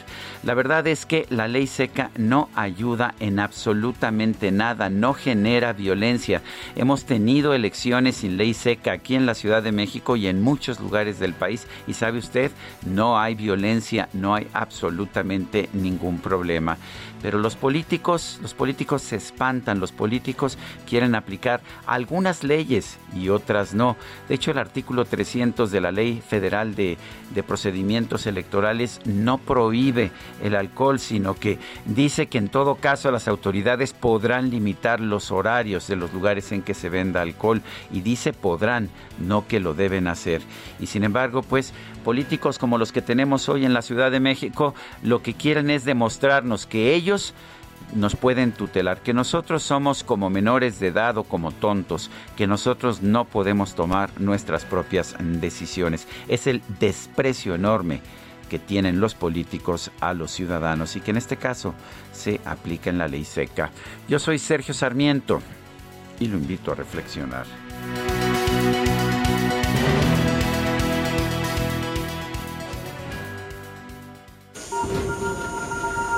Reporte Metro con Ana Moreno. Hola Ana, ¿qué tal? Feliz viernes. Hola Lupita, Sergio, muchas gracias igualmente para ustedes y para todo su auditorio. Les informo que en este momento en el metro se presenta afluencia alta en las líneas 1, 2, 3, 8, 9 A y B, con un intervalo entre cada tren de aproximadamente cuatro minutos. El resto de las líneas, eh, la afluencia es de baja a moderada, sin contratiempos y con avance continuo. Comentarles también que el Metrobús continúa brindando servicio emergente gratuito en el tramo Tláhuac-Atlalilco de la línea 12 y de igual forma RTP continúa con el servicio habitual a lo largo de la línea de Tláhuac a Miscuac. Y recordarles a las personas usuarias, Lupita Sergio, que en estos días de lluvia anticipen su salida ya que los trenes reducen su velocidad y el tiempo de traslado puede aumentar y que al ingresar a las instalaciones resguarden su paraguas, ya que si cae a vías puede generar un cortocircuito. Esta es la información hasta el momento. Que tengan un excelente fin de semana. Igualmente, Ana, buenos días. Muy buen día, hasta luego. Son las 8.34. La jefa de gobierno de la Ciudad de México, Claudia Sheinbaum, reiteró el apoyo a las víctimas del colapso del viaducto elevado de la línea 12 del metro. Carlos Navarro nos tiene el reporte. Adelante, Carlos. Buenos días, Sergio Lupita. Les saludo con gusto a ustedes al auditorio y comentarles que al cumplir su mes del accidente en la línea 12 del metro, la jefa de gobierno Claudia Sheinbaum reiteró el apoyo a las víctimas del incidente. En videoconferencia de prensa, la mandataria capitalina afirmó que existe el compromiso de llegar a la verdad y que exista justicia. Escuchemos. Hace un mes eh, fue el lamentable y trágico incidente de la línea 12, que mm, nuestros compañeros han estado informando del apoyo que hemos estado dando a las víctimas de manera integral. Eh, hay un servidor público que ha estado atendiéndolas de manera personal. Me he comunicado con varios, con la gran mayoría de ellos, inclusive hemos tenido la oportunidad de recibirlos aquí y como les he mencionado a ellos y lo reitero aquí a, los habitantes de la ciudad, siempre vamos a estar del lado de las víctimas, apoyándolas, no las vamos a dejar desamparadas y nuestro compromiso con la verdad y con la justicia. A la fecha, siete personas siguen hospitalizadas, dos graves, tres delicadas y dos estables. Se han dado de alta 90 personas, Nueve personas que resultaron afectadas aquel día no requirieron hospitalización y lamentablemente 26 personas perdieron la vida por este accidente. También comentarles que líderes del grupo de damnificados unidos de la Ciudad de Mico buscan gestionar vivienda para sus familiares a pesar de que ellos no eran propietarios de viviendas afectadas. Esto de acuerdo con un pliego petitorio entregado a la Comisión de la Reconstrucción en días pasados. El titular de la comisión, César Cravioto, informó que hay peticiones que simplemente no son viables. Escuchemos. En este inmueble hay tres líderes. Uno de los líderes se llama Francisco Trejo y eh, Francisco Javier Ibarra Trejo y solicitan dos viviendas para dos de sus hijos. Si vemos el siguiente cuadro, por favor. Entonces, eh, entonces quiere vivienda para dos de sus hijos.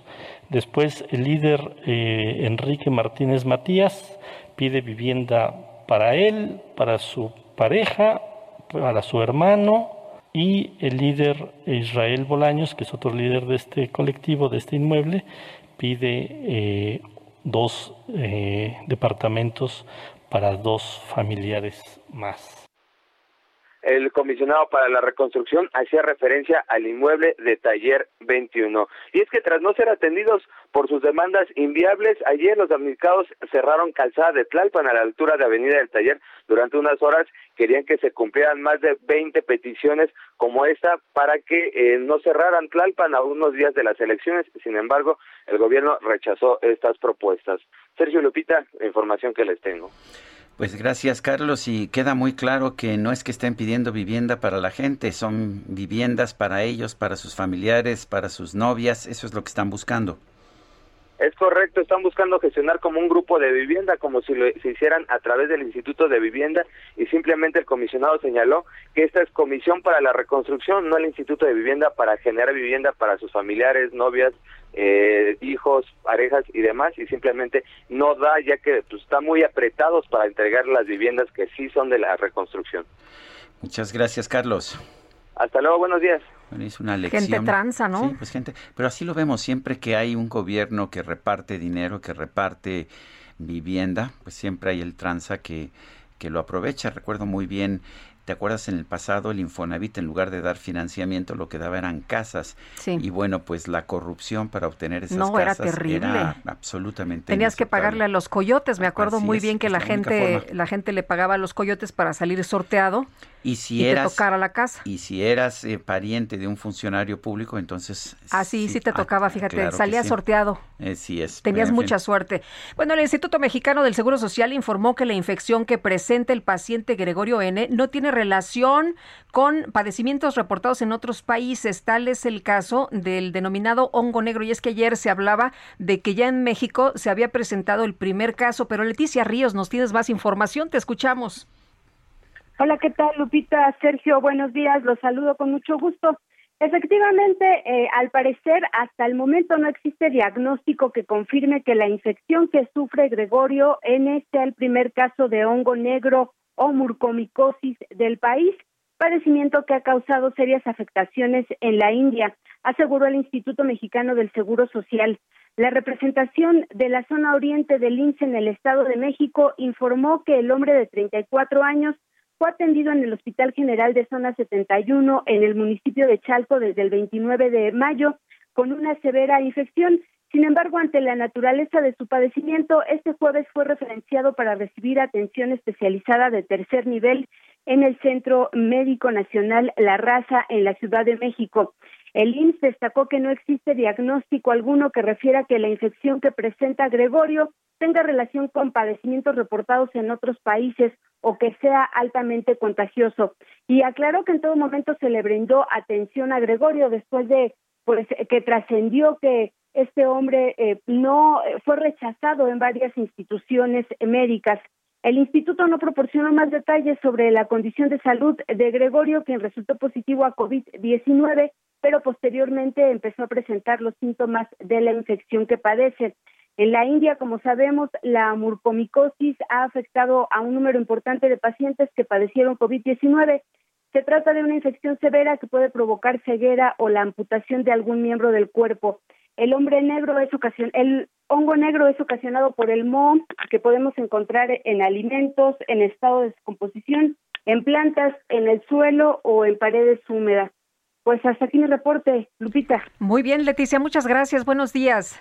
Gracias, buen día. Hasta El presidente López Obrador dijo que en octubre todo el país estará vacunado contra el COVID-19, pero ¿cómo está avanzando la aplicación de las vacunas en, en los estados fuera de la Ciudad de México? Alejandra Padilla es periodista de Serendipia, la tenemos en la línea telefónica. Alejandra, ¿cómo estás? Buenos días. Hola Sergio, Lupita, buenos días. ¿cómo Buenos días, bien, gracias. ¿Cómo están viendo ustedes esta promesa de que para octubre pues ya estaremos todos vacunados? Sí, bueno, eso fue lo que dijo el presidente López Obrador. De hecho, nosotros en Serendipia acabamos de publicar un sitio que se llama todomexicovacunado.serendipia.digital, en donde calculamos eh, al ritmo que lleva el gobierno cuántos días tardaría en vacunar a toda la población que le falta. De acuerdo con los cálculos que tenemos, en este momento faltarían 942 días para vacunar a toda la población al ritmo que llevamos. El ritmo actual es un promedio de 81.254 esquemas completos al día. Y pues hay que to- tomar en cuenta que para que termine octubre, que es la fecha límite que puso el propio presidente, quedan 121 días. Entonces, pues sí es mucho menos tiempo de los 900 días aproximados que calculamos que faltarían a este ritmo. Alejandra, pero ayer presumían esta, este récord de vacunación, prácticamente un millón de vacunados. Sí, exactamente. Ayer hubo un millón sesenta y un mil personas vacunadas y el día anterior hubo 816 mil. Y pues sí hay que decir que este es un eh, es un gran aumento comparado con eh, el promedio diario que llevaban hasta ahora. Eh, si logran mantener este número de un millón de vacunas aplicadas al día, posiblemente aumente entonces el promedio diario de esquemas completados y tal vez eh, si se logre llegar a esta meta. Pero al ritmo que tenemos hasta ahora, lo que nos dicen nuestros cálculos es que no. Pero bueno, como te digo, si logran mantener esta, este millón de vacunas diarias, probablemente sí se logre entonces la meta. Muchas veces nos comparamos con Estados Unidos, que es un país que ha tenido un gran número de vacunas y que pues fundamentalmente ya vacunó a quien se deja vacunar, pero si nos comparamos con otros países del mundo, nosotros no estamos tan mal, ¿no es así?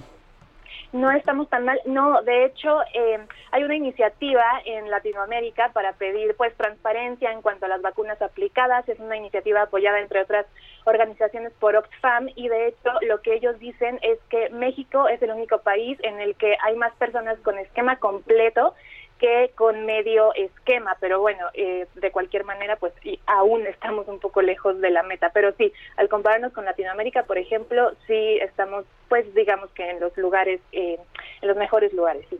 Eh, Alejandra, ¿podría alcanzarse la meta, lo digo por el tema de, de las vacunas, tendremos las suficientes vacunas? Ha estado informando también el gobierno de la llegada de más vacunas, por ejemplo, la de Johnson y Johnson, lo que se va a envasar ya aquí en México. ¿Crees que sí tendremos o llegaremos a tener las vacunas suficientes?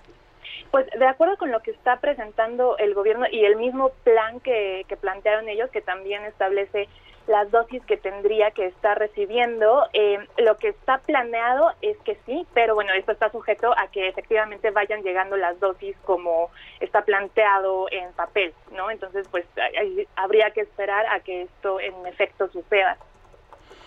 Bueno, pues yo quiero agradecerte, Alejandra Padilla, periodista de Serendipia, el haber conversado con nosotros esta mañana. Al contrario, muchas gracias a ustedes. Bueno, y por otra parte, eh, la titular de la Secretaría de Educación Pública, Delfina Gómez, y el secretario general del Sindicato Nacional de Trabajadores de la Educación, Alfonso Cepeda, se reunieron ayer para reiterar que el regreso a clases presenciales sí se va a llevar a cabo el próximo lunes 7 de junio. ¿Existen las condiciones? ¿Están preparadas las escuelas? ¿Cuál va a ser el mecanismo para este regreso? Maestro Alfonso Cepeda, gracias por platicar con nosotros esta mañana. Buenos días. ¿Qué tal? Buenos días, Lupita. Buenos días, Sergio. Gracias, maestro. me da mucho gusto estar con ustedes y con el auditorio. Eh, eh, quiero establecer que el día de ayer tuvimos una reunión de acercamiento con la secretaria de Educación, la maestra Delfina Gómez Álvarez, y sus funcionarios para revisar los términos en que va a expedirse un acuerdo secretarial que tiene como objeto eh, establecer los los los em, ordenamientos para el regreso de forma gradual, escalonada, paulatina y, y bueno, pues eh, eh, diría ordenada también en el regreso a clases. Eh, la autoridad educativa del Distrito Federal ha determinado que será voluntario para los maestros, para los, obviamente para los estudiantes, para los alumnos. será voluntario el regresar el día 7 y eso nos parece una buena medida porque realmente faltan escuelas por poner en orden y seguramente el hecho de que algunos planteles eh, sean utilizados como casillas electorales el próximo domingo habrá de influir para que eh, eh, queden en, condiciones no tan adecuadas para el inicio formal el propio día 7. Ahora bien, ustedes saben que han iniciado ya clases en algunas entidades, por ejemplo, clases presenciales, por ejemplo, en Coahuila, en Chiapas, en Veracruz. Eh, tenemos algunas entidades que han determinado por sus condiciones muy, muy concretas que van a reanudar hasta el mes de agosto con el nuevo ciclo escolar. Las eh, condiciones son disímbolas, son heterogéneas en el país y hay que respetar la decisión que tomen los eh, eh, consejos que se han creado eh, estatales donde participan las secretarías de salud, las secretarías de educación, representantes de los maestros y los diferentes sectores sociales. Pero creo que debemos hacer un esfuerzo todos porque en el mes de noviembre le solicitamos al señor presidente que estableciera como un grupo de prioridad para la vacunación al magisterio y así se hizo. Y en este momento todos los maestros, todos los maestros que están en las aulas, que están frente al grupo, han sido vacunados. Falta un, un segmento muy pequeño de trabajadores, de personal de apoyo de las áreas centrales de la Secretaría de Educación, pero en los próximos días habrán de vacunarse. Entonces nosotros establecimos 3B. Primero, que el semáforo estuviera en verde. Segundo, que todos los maestros estuvieran vacunados.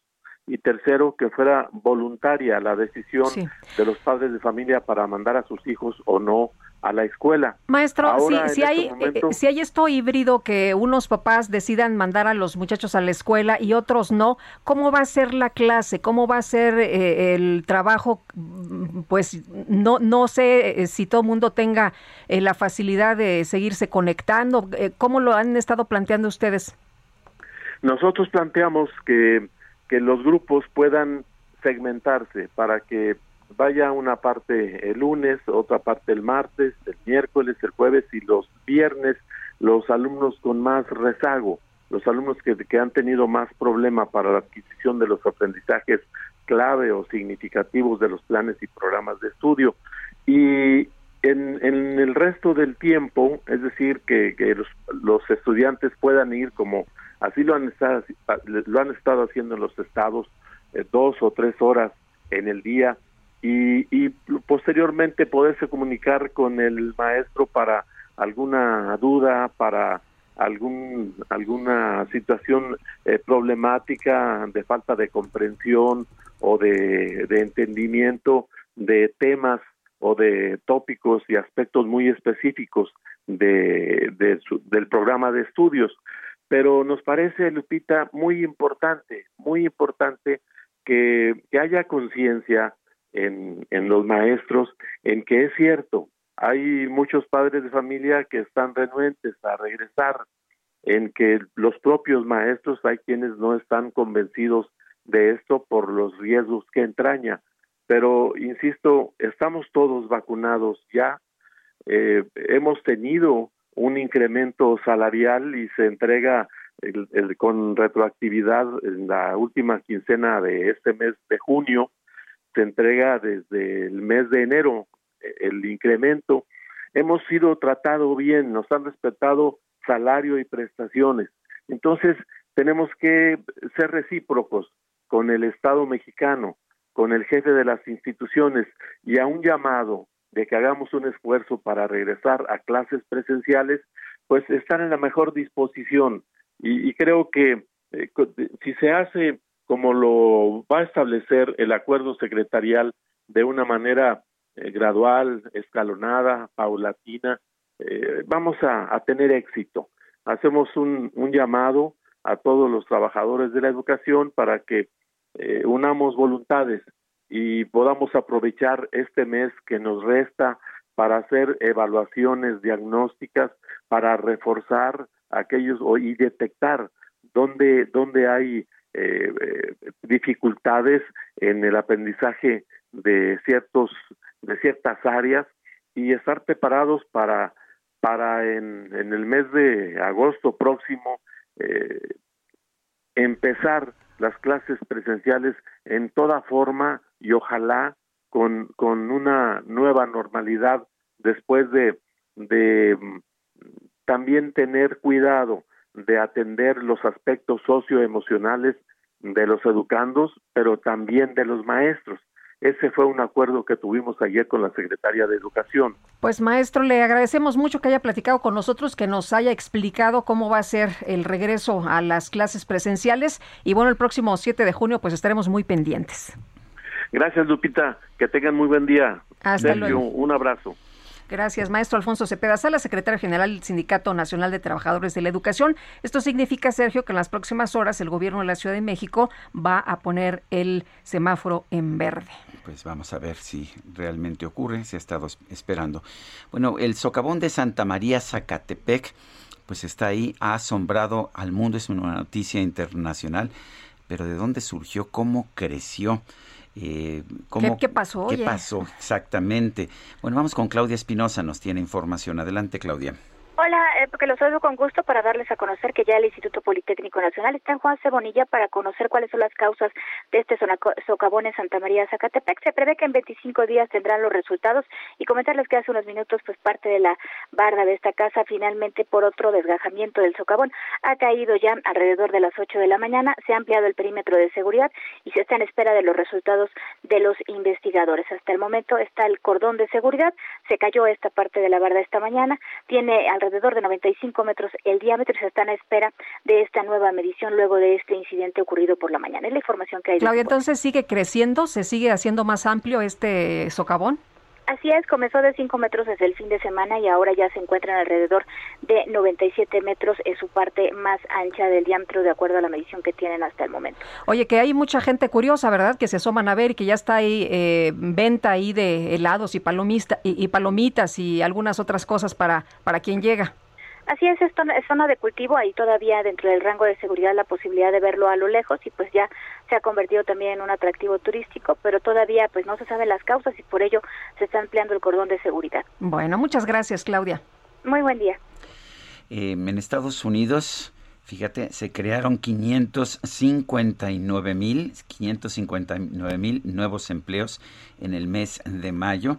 La tasa de desempleo ha caído a 5.8%. Claramente la economía de Estados Unidos en franca recuperación. Esto significará una mayor presión sobre las tasas de interés. La tasa de desempleo estaba en 6.1% en el mes anterior. En mayo baja a 5.8%. Son las 8 de la mañana con 54 minutos. Regresamos.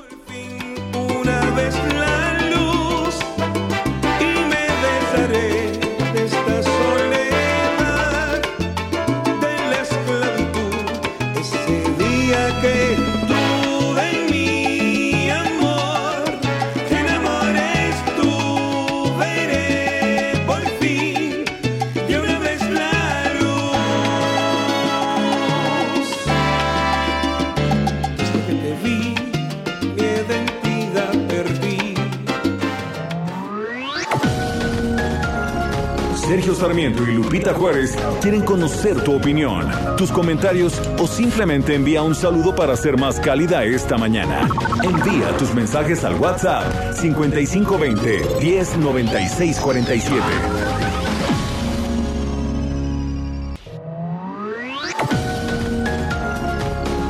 Continuamos con Sergio Sarmiento y Lupita Juárez por El Heraldo Radio. No me puedo levantar. El streaming más esperado por Cinépolis Click con María León y Yair. Revive la música de Mecano que marcó una época. Sábado 19 de junio, 8 de la noche. Boletos en www.cinepolisclick.com. Hoy no me puedo levantar. Hasta siempre. Me quedé dormido escuchando salsa. Soñé con el cielo y que San Pedro me esperaba. Allí estaban dando una fiesta enorme. Estaba cantando Héctor Lavoe y Pire el Conde. ¡Uh, la, la, chulada! Y sentí repicar un tipo sensacional. Era Tito Puente. y empezando a improvisar. Frankie Ruiz hizo notar y escuché este coro angelical.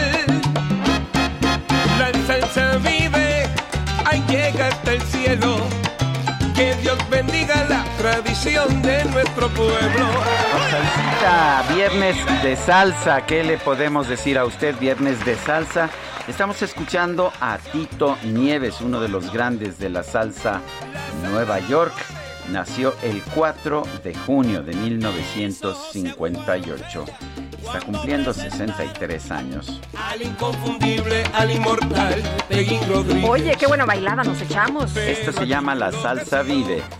Solo que como estamos aquí conectados no podemos dar la no vuelta. podemos dar vueltas, no podemos hacer este, muchas cosas. Pero bueno, tenemos mensajes de nuestro público. Oye, nos dice Robert López de Chiapas. Saludos a nuestros amigos allá en Chiapas. Buen día. En general no somos niños, pero hay mucha gente que no se mide con el alcohol. Es buena medida para mejorar el proceso electoral. Total es solo día. Hay que colaborar. Bueno, pues, Pues yo- respetamos su opinión. Yo no veo que, que, por ejemplo, lo necesiten en Estados Unidos, en Suecia tampoco, ¿verdad? Este, que sabemos que no, o en España o en Canadá, este, solamente aquí en México y quizás algunos Y, otros y además, países ¿sabes qué? Sergio? Ya lo hemos discutido muchos años. Ya se ha dejado el proceso electoral. Tuvimos varios Sí, años vari- en que no había ley seca y pasó, no pasó, No pasó nada, no pasó absolutamente nada, pero ahora pues bueno, otra vez. Bueno, JJ, sí, JJ Ujú. dice Sergio Lupita, no se equivoquen. A ver, Lupita. Sí. La mejor salsa. Es la mexicana. Nada de que timba cubana, nada de que salsa Nueva York o Puerto Rico. No, la salsa mexicana. La verde, la roja, la tatemada, la borracha, etcétera. Ay, hasta me dio hambre. La que prefieran sobre su taco o un buen No, hombre, guisado. esta Son hora- una delicia. ¿Cómo es? ¿Cómo es a esta hora? Qué Feliz barbaridad. viernes, nos dice. Bueno, un taquito con una salsita tatemada. No, hombre, a esta hora.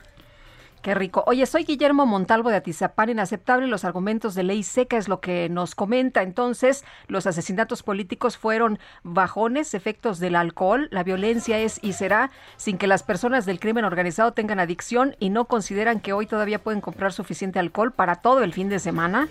Pues sí, hoy no hay ley seca, hoy puedes este comprar todos los litros de alcohol o el alcohol que tú que tú necesites, ¿no? Tú sabes que yo fui enciclopedista, ¿verdad? Sí, cómo no. ¿Tú sabes cuál es el significado de la palabra enciclopedista? ¿Sí sabes? ¿Te acuerdas? Eh, sí, me Alguna acuerdo, vez te lo sí, dije al sí, aire, me acuerdo. ¿verdad? A ver, enciclopedista. A ver, niños de la producción, presten atención. DJ Quique. A ver, enciclopedista es una persona que bebe mucho, pero en ciclos. Bueno, son las nueve de la mañana con cuatro minutos. Se me ocurrió esto porque vi esto, esto de la Vacupedia. Sí, no es la Wikipedia ni la enciclopedia británica en la que yo trabajé, es la Vacupedia. Es una página que busca concentrar toda la información relacionada con el mundo de las vacunas. Y nuestro enciclopedista es Julián Fuentes, académico de la Facultad de Química de la UNAM. Julián Fuentes, ¿cómo estás? Muy buenos días. Hola, ¿qué tal? Sergio, Lupita, auditorio, ¿cómo están? Buenos Eh, días. Pues aquí interesados en conocer esto de la vacupedia. A ver, ¿qué podemos, eh, que, en primer lugar, cómo se hace esta vacupedia y qué podemos encontrar en ella? Eh, muchas gracias. Solo, solo quería comentar que, que actualmente yo no soy académico de la, de la facultad, pero sí estudié en la Facultad de Química. Ah, bueno, pues Solamente bueno, a- para mencionarlo. así nos lo este, público. así nos lo Ah. pasaron, pero ahora No eres vacupedista o qué? Sí, pues, este, como bien dijiste, Sergio, eh, conociendo tu experiencia en, la enciclopedia, esto es eh, algo similar. Eh, lo que se busca es ser una página que concentre información acerca de las vacunas, eh, hablar de los diferentes tipos de vacunas, de las vacunas que se desarrollaron contra el COVID-19, de la historia de la vacunación, que por cierto tiene temas muy interesantes, sobre todo en Latinoamérica también. Y esto nació pues con este fin eh, de promover la vacunación, eh, sobre todo entre la po- población hispanohablante. Eh, Julián, ¿qué vamos a encontrar en, en esta vacupedia? ¿Vamos a encontrar el nombre de la vacuna? ¿Vamos a encontrar para qué sirve? eh, con palabras sencillas, eh, toda la información, toda la investigación que se ha hecho. Sí, eh, gracias. Eh, de hecho, vamos a encontrar muchas cosas. Yo creo que eh, tenemos una sección inicial que se llama las vacunas, donde queremos mostrar cuáles han sido los beneficios de la vacunación. Como ustedes eh, saben, eh, las vacunas han tenido muchos beneficios, han podido erradicar enfermedades por completo en algunos lados. Entonces, en esta sección mostramos ese tipo de cosas, datos de fuentes confiables, de renombre.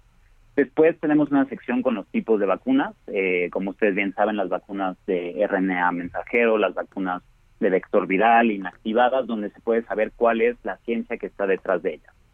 Tenemos una sección de historia que va desde la antigüedad hasta lo más reciente, que son estas vacunas que se desarrollaron de forma muy rápida contra el COVID. Entonces, desde aquí pueden es una línea del tiempo interactiva donde pueden ir avanzando los diferentes periodos de la historia para saber más acerca de la historia de la vacunación a nivel mundial. ¿Y los términos son sencillos?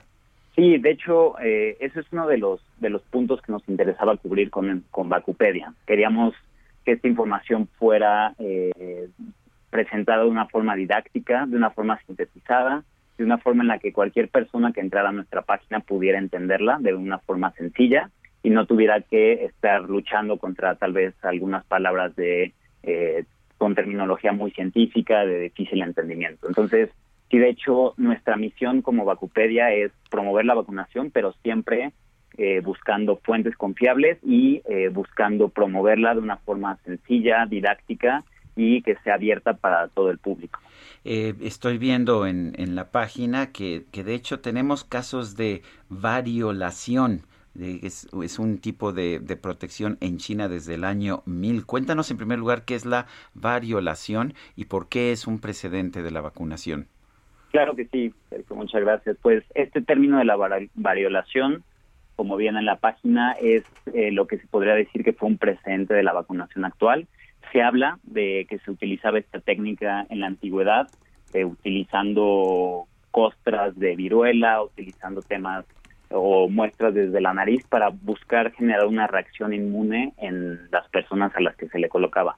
Entonces, este es un, tema histórico eh, de la antigüedad y en la página se puede encontrar muchísimas cosas. Este, algo que a mí siempre me ha interesado muchísimo, me ha parecido muy interesante es, por ejemplo, la primera expedición humanitaria de la historia fue una expedición para traer la vacunación a eh, todo lo que fueron las colonias españolas en eh, lo que hoy es Latinoamérica. Eh, son temas muy interesantes que tal vez no, no es eh, común escuchar acerca de ellos.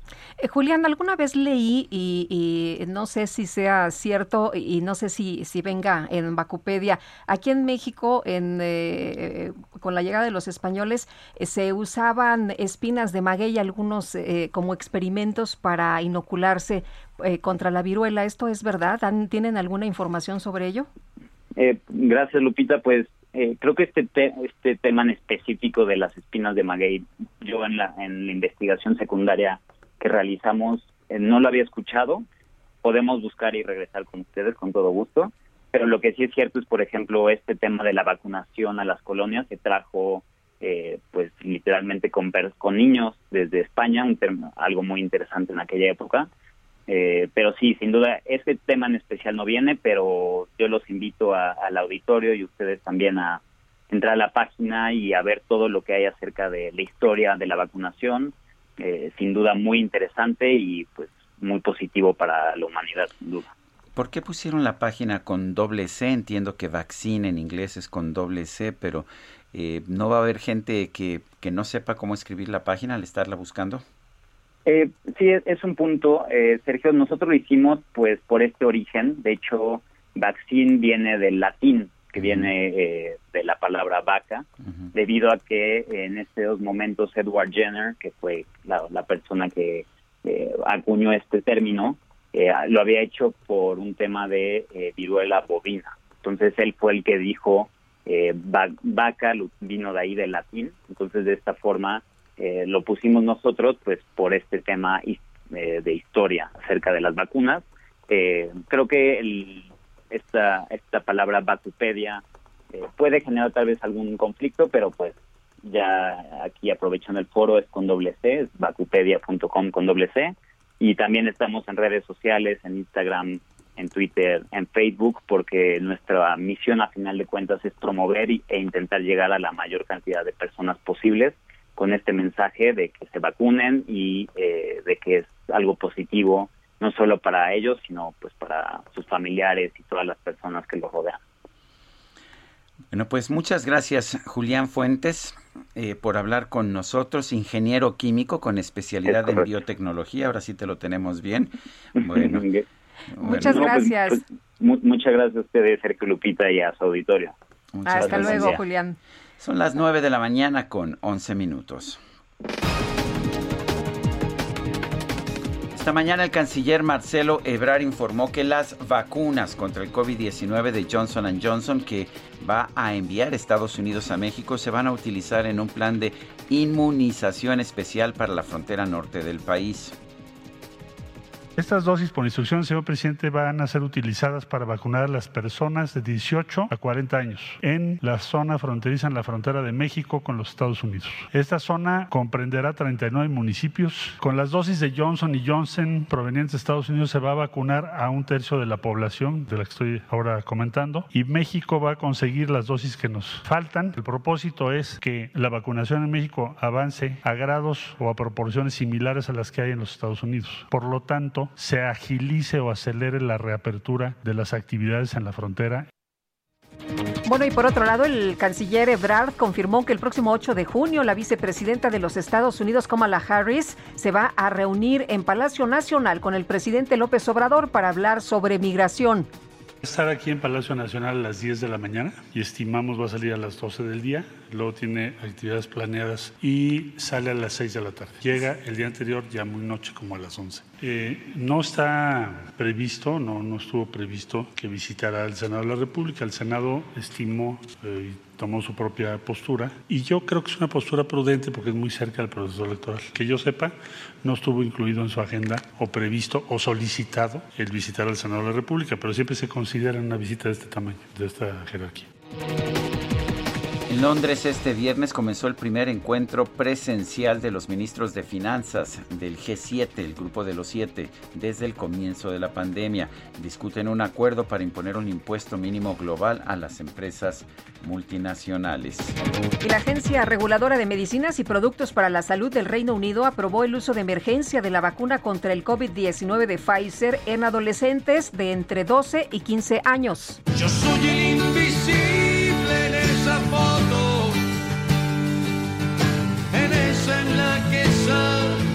los tres. Él es el titular mientras yo Bueno, pues fíjese usted, en una subasta el artista plástico italiano Salvatore Garau vendió una escultura invisible por el equivalente a 365 mil pesos, ¿sí? Garau explicó que esta es una obra inmaterial titulada Yo Soy, la cual necesita de un espacio libre de 150 centímetros cuadrados, en donde se concentra cierta densidad de pensamientos que conforman una escultura. El comprador recibió un certificado de garantía con el que se da fe de la existencia de la escultura invisible, aunque nadie la pueda ver. Y yo tengo una colección y ¿Ah, la sí? estoy vendiendo por si te interesa. Ah, bueno, yo te regalo, mira, te regalo, te regalo este busto, este busto invisible. Muchas gracias, Sergio. Qué barbaridad, qué generoso eres. soledad les paga esta traición. Que la hayan comprado, qué barbaridad. No, no, no. Bueno, pues vámonos a, otros temas. Fíjense ustedes que la Fiscalía General del Estado de Chihuahua instrumentó un operativo para localizar al candidato de Morena a la presidencia municipal de San Francisco de Borja, Leobardo Mario Torres Parra, quien fue reportado como desaparecido el 2 de junio. ¿Cuál es la situación en este momento? ¿Cuáles son los avances de la investigación? César Peniche, fiscal general de Chihuahua, muchas gracias por tomar nuestra llamada como siempre. Muy buenos días. ¿Cómo estás? Muy buenos días, qué gusto saludarlos. Mira, Gracias. eh, te actualizo cómo está la información. Sí, César. Hace alrededor de 40 minutos eh, el personal destacamentado y que tuvo acá a su cargo la búsqueda y localización de la persona nos informa que ya fue localizado en un camino cercano a San Francisco de Borja. Esto a- alrededor de 20 minutos de camino por brecha lograron localizarlo. La persona se encuentra íntegra de salud, aunque sí presenta se encuentra deshidratado y presenta algún dolor abdominal. No sabemos todavía qué es lo que le causa ese dolor abdominal, pero afortunadamente eh, se recupera con vida. Aparentemente se confirma la versión de que eh, habría sido eh, pues privado de la libertad por eh, un par de sujetos. Estamos ahorita precisamente en la etapa de, de, pues en las entrevistas poderlo este, conocer la, versión de los de los hechos y en estos momentos pues ya se encuentra eh, con su familia allá en San Francisco de Borja.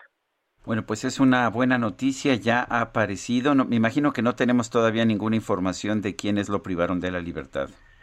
En efecto, estamos ahorita en esa etapa de recabar la información. Desde el día de ayer nosotros traíamos ya eh, unos indicios, una, unos datos que, que tendremos que corro- que corroborar de las personas que habrían intervenido en esa privación, pero pues eh, desde luego todo ahorita integrado en una investigación en donde los datos hay que verificarlos.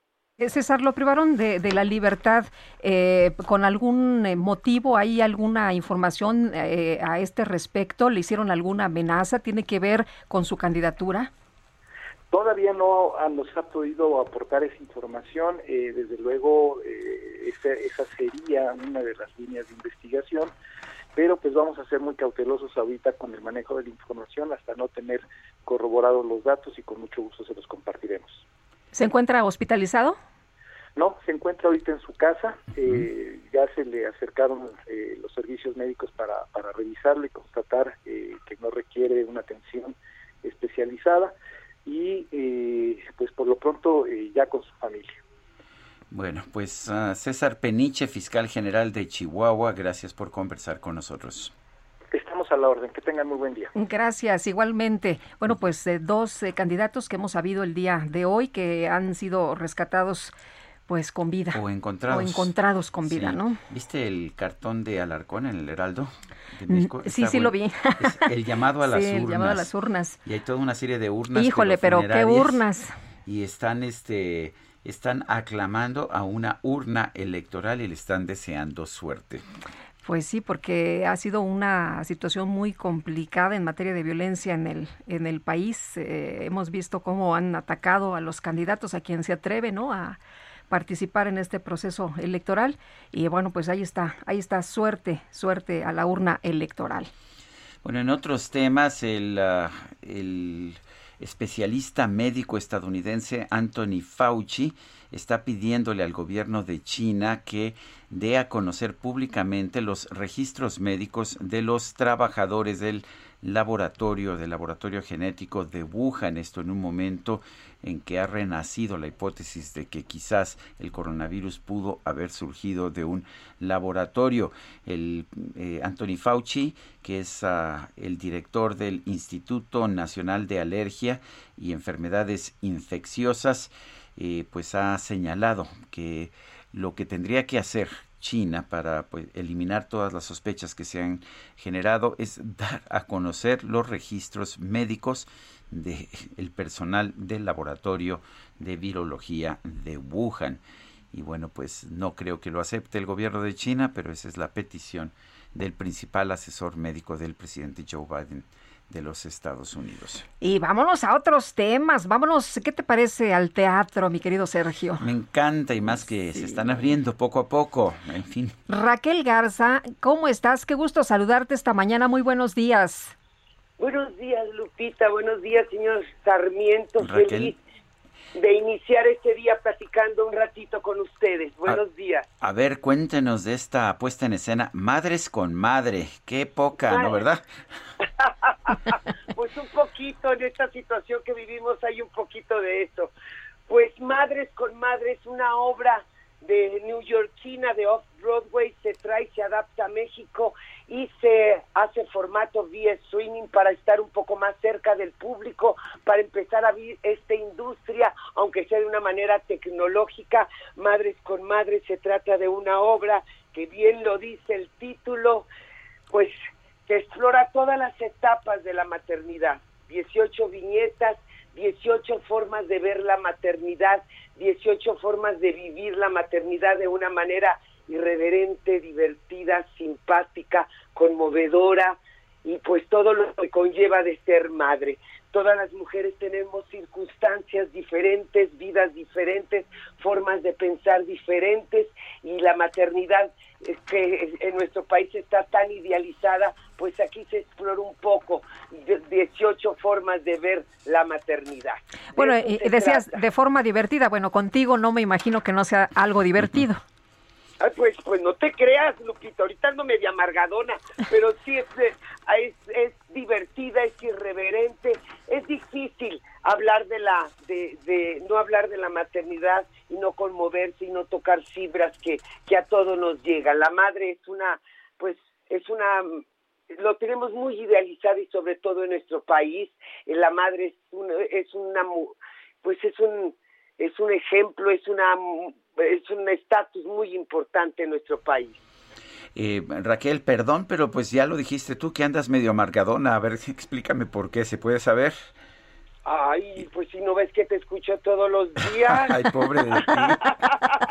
¿Cómo vivimos esto? Un día antes de las elecciones, un día eh, nerviosa, preocupada, angustiada, viendo a ver hacia dónde va a ir nuestro país, hacia dónde va dirigido nuestro país. Y eso pues me preocupa mucho. Soy una... eh, ahorita es imposible no involucrarse hasta, hasta, ahora sí como se dice en mi pueblo, mal visto, no involucrarse en lo que está pasando en nuestro país. Supongo que, supongo que vas a ir a votar el domingo. supones muy bien. Fíjate que sufrí un robo y todas, eh, todas, eh, no saqué la INE porque fue la única que dije, la INE no me van a quitar. Se llevaron todo, pero yo estaba feliz porque mi INE estaba guardada y por supuesto es un deber cívico y más que nunca ahora tenemos que salir a votar. De verdad tenemos que salir a votar y tenemos que y tenemos que leer e informarnos y ver y observar nuestra realidad, nuestro entorno, porque nuestro entorno está hablando y nos está diciendo, es, es evidente lo que está pasando en nuestro país. No ver nuestra realidad es no querer verla, Raquel. querer ver lo que pasa. Muy bien, pues. Raquel, ya estás lista entonces para la votada y ya estás lista también para Madres con Madre. ¿Dónde se conecta la gente? Es el 5 de junio, es este de sábado 5 de junio, un día antes de votar. Mira, pretexto maravilloso para estar tranquilo en casa. 5 de junio, 8 de la noche, es una obra totalmente familiar. Tú puedes, no, eh, puedes accesar por medio de nuestras redes sociales. Raquel Garza TV, Instagram, no tengo Facebook, pero está Madres con Madres, en Instagram también está Madres con Madres y esperando que el público se acerque al teatro. Es una industria como muchas que ha estado muy golpeada y eh, se está bien abriendo estas nuevas formas de también de acercarnos al público. Es no es un teatro como estamos presencial, como estamos acostumbrados, pero sí es una forma de acercarnos al público y que el público se acerque al teatro, porque tiene la magia, tiene esa tiene esa esencia del teatro tan característica, no de la forma que uno le gustaría, pero sí es una es una es una alegría poder poder llevar teatro, de, aunque sea en este formato, al público. Tienes No mucha razón. sea, este, eh, eh, Muy bien. sí que son de las pocas tecno- pocas ventajas que no muchas ventajas que la tecnología nos da. Raquel nos da yo un- me peleé un poco. Me imagino, Raquel Garza, nos da un gusto enorme saludarte y muchas gracias por platicar con nosotros esta mañana. No, muchas gracias a ustedes, les mando un abrazo y gracias por el espacio. Los admiro mucho y los, los escucho mucho. Buenos días. Gracias. Nosotros vamos a una pausa.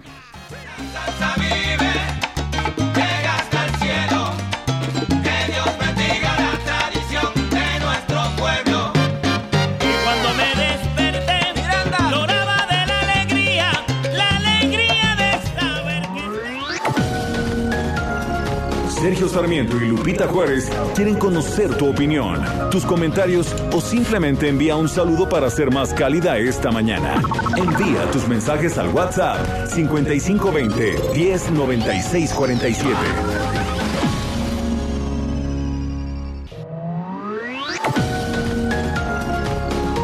Continuamos con Sergio Sarmiento y Lupita Juárez por El Heraldo Radio.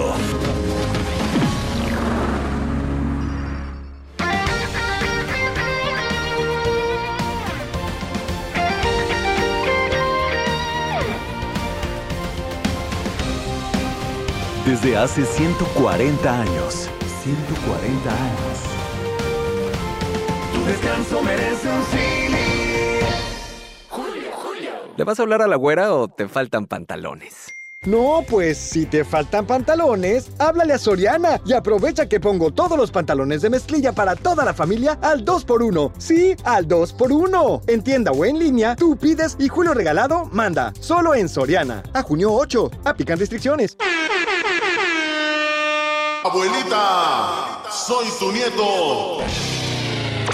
La micro deportiva. Saquen las manos de los bolsillos y levanten los brazos. Queremos ver los brazos bien alto. Más alto. Muy bien. A continuación hay que comprobar cómo suenan esas palmas. Más fuerte. Más fuerte.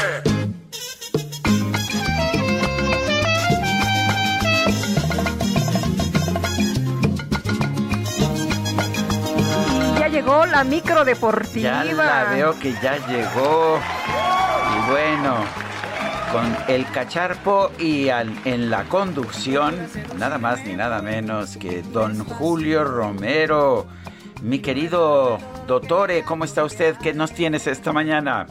¿Cómo está Sergio, Lupita, amigos del auditorio? Muy buenos días. Buenos Qué días. saludarles. Sí, lo logramos. Llegamos a la otra orilla. Por fin es viernes y el cacharpo lo sabe. Bueno, lo sabe creo que desde el domingo por la noche. Entonces, pues ya, se alista toda la semana. Bueno, vámonos con la información. La selección mexicana de fútbol de manera dramática se clasificó el día de ayer por la noche a la final de la CONCACAF Nations League derrotando en penaltis a su similar de Costa Rica. En los 90 minutos reglamentarios el marcador terminó empatado sin goles y en los penaltis afortunadamente no hubo tiempos extras directamente a los penaltis. México solamente falló un disparo. Ahora el tricolor estará jugando la final el próximo domingo contra los Estados Unidos en un duelo que a pesar de las bajas de ambos equipos será muy atractivo, señaló Gerardo Martino, timonel de México.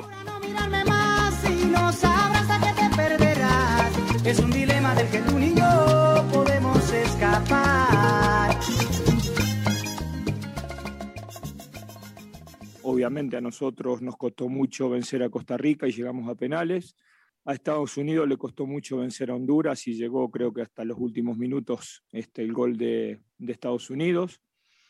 Y es cierto también que por diferentes circunstancias, este, Estados Unidos, porque, porque libera a sus, a sus jugadores para que tengan merecidas vacaciones, y nosotros porque tenemos que dividirnos entre plantel de Olímpico y plantel que juegue Copa Oro.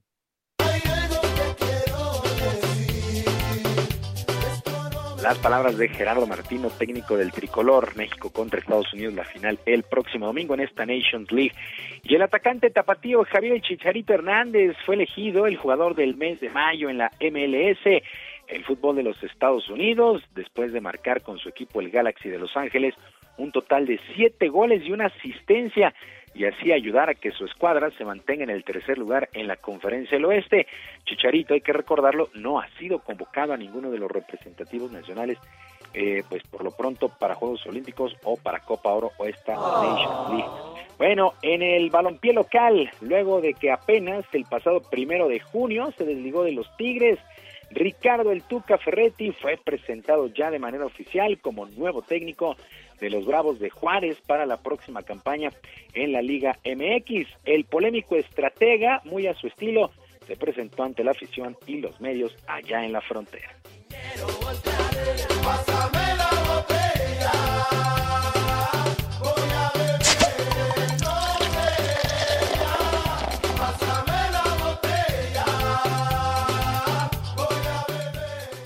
Y naturalmente podría decirles muchas cosas, pero lo que realmente pretendo es eh, cumplir cabalmente el proyecto que el Consejo y Miguel me dan la oportunidad de estar aquí presente.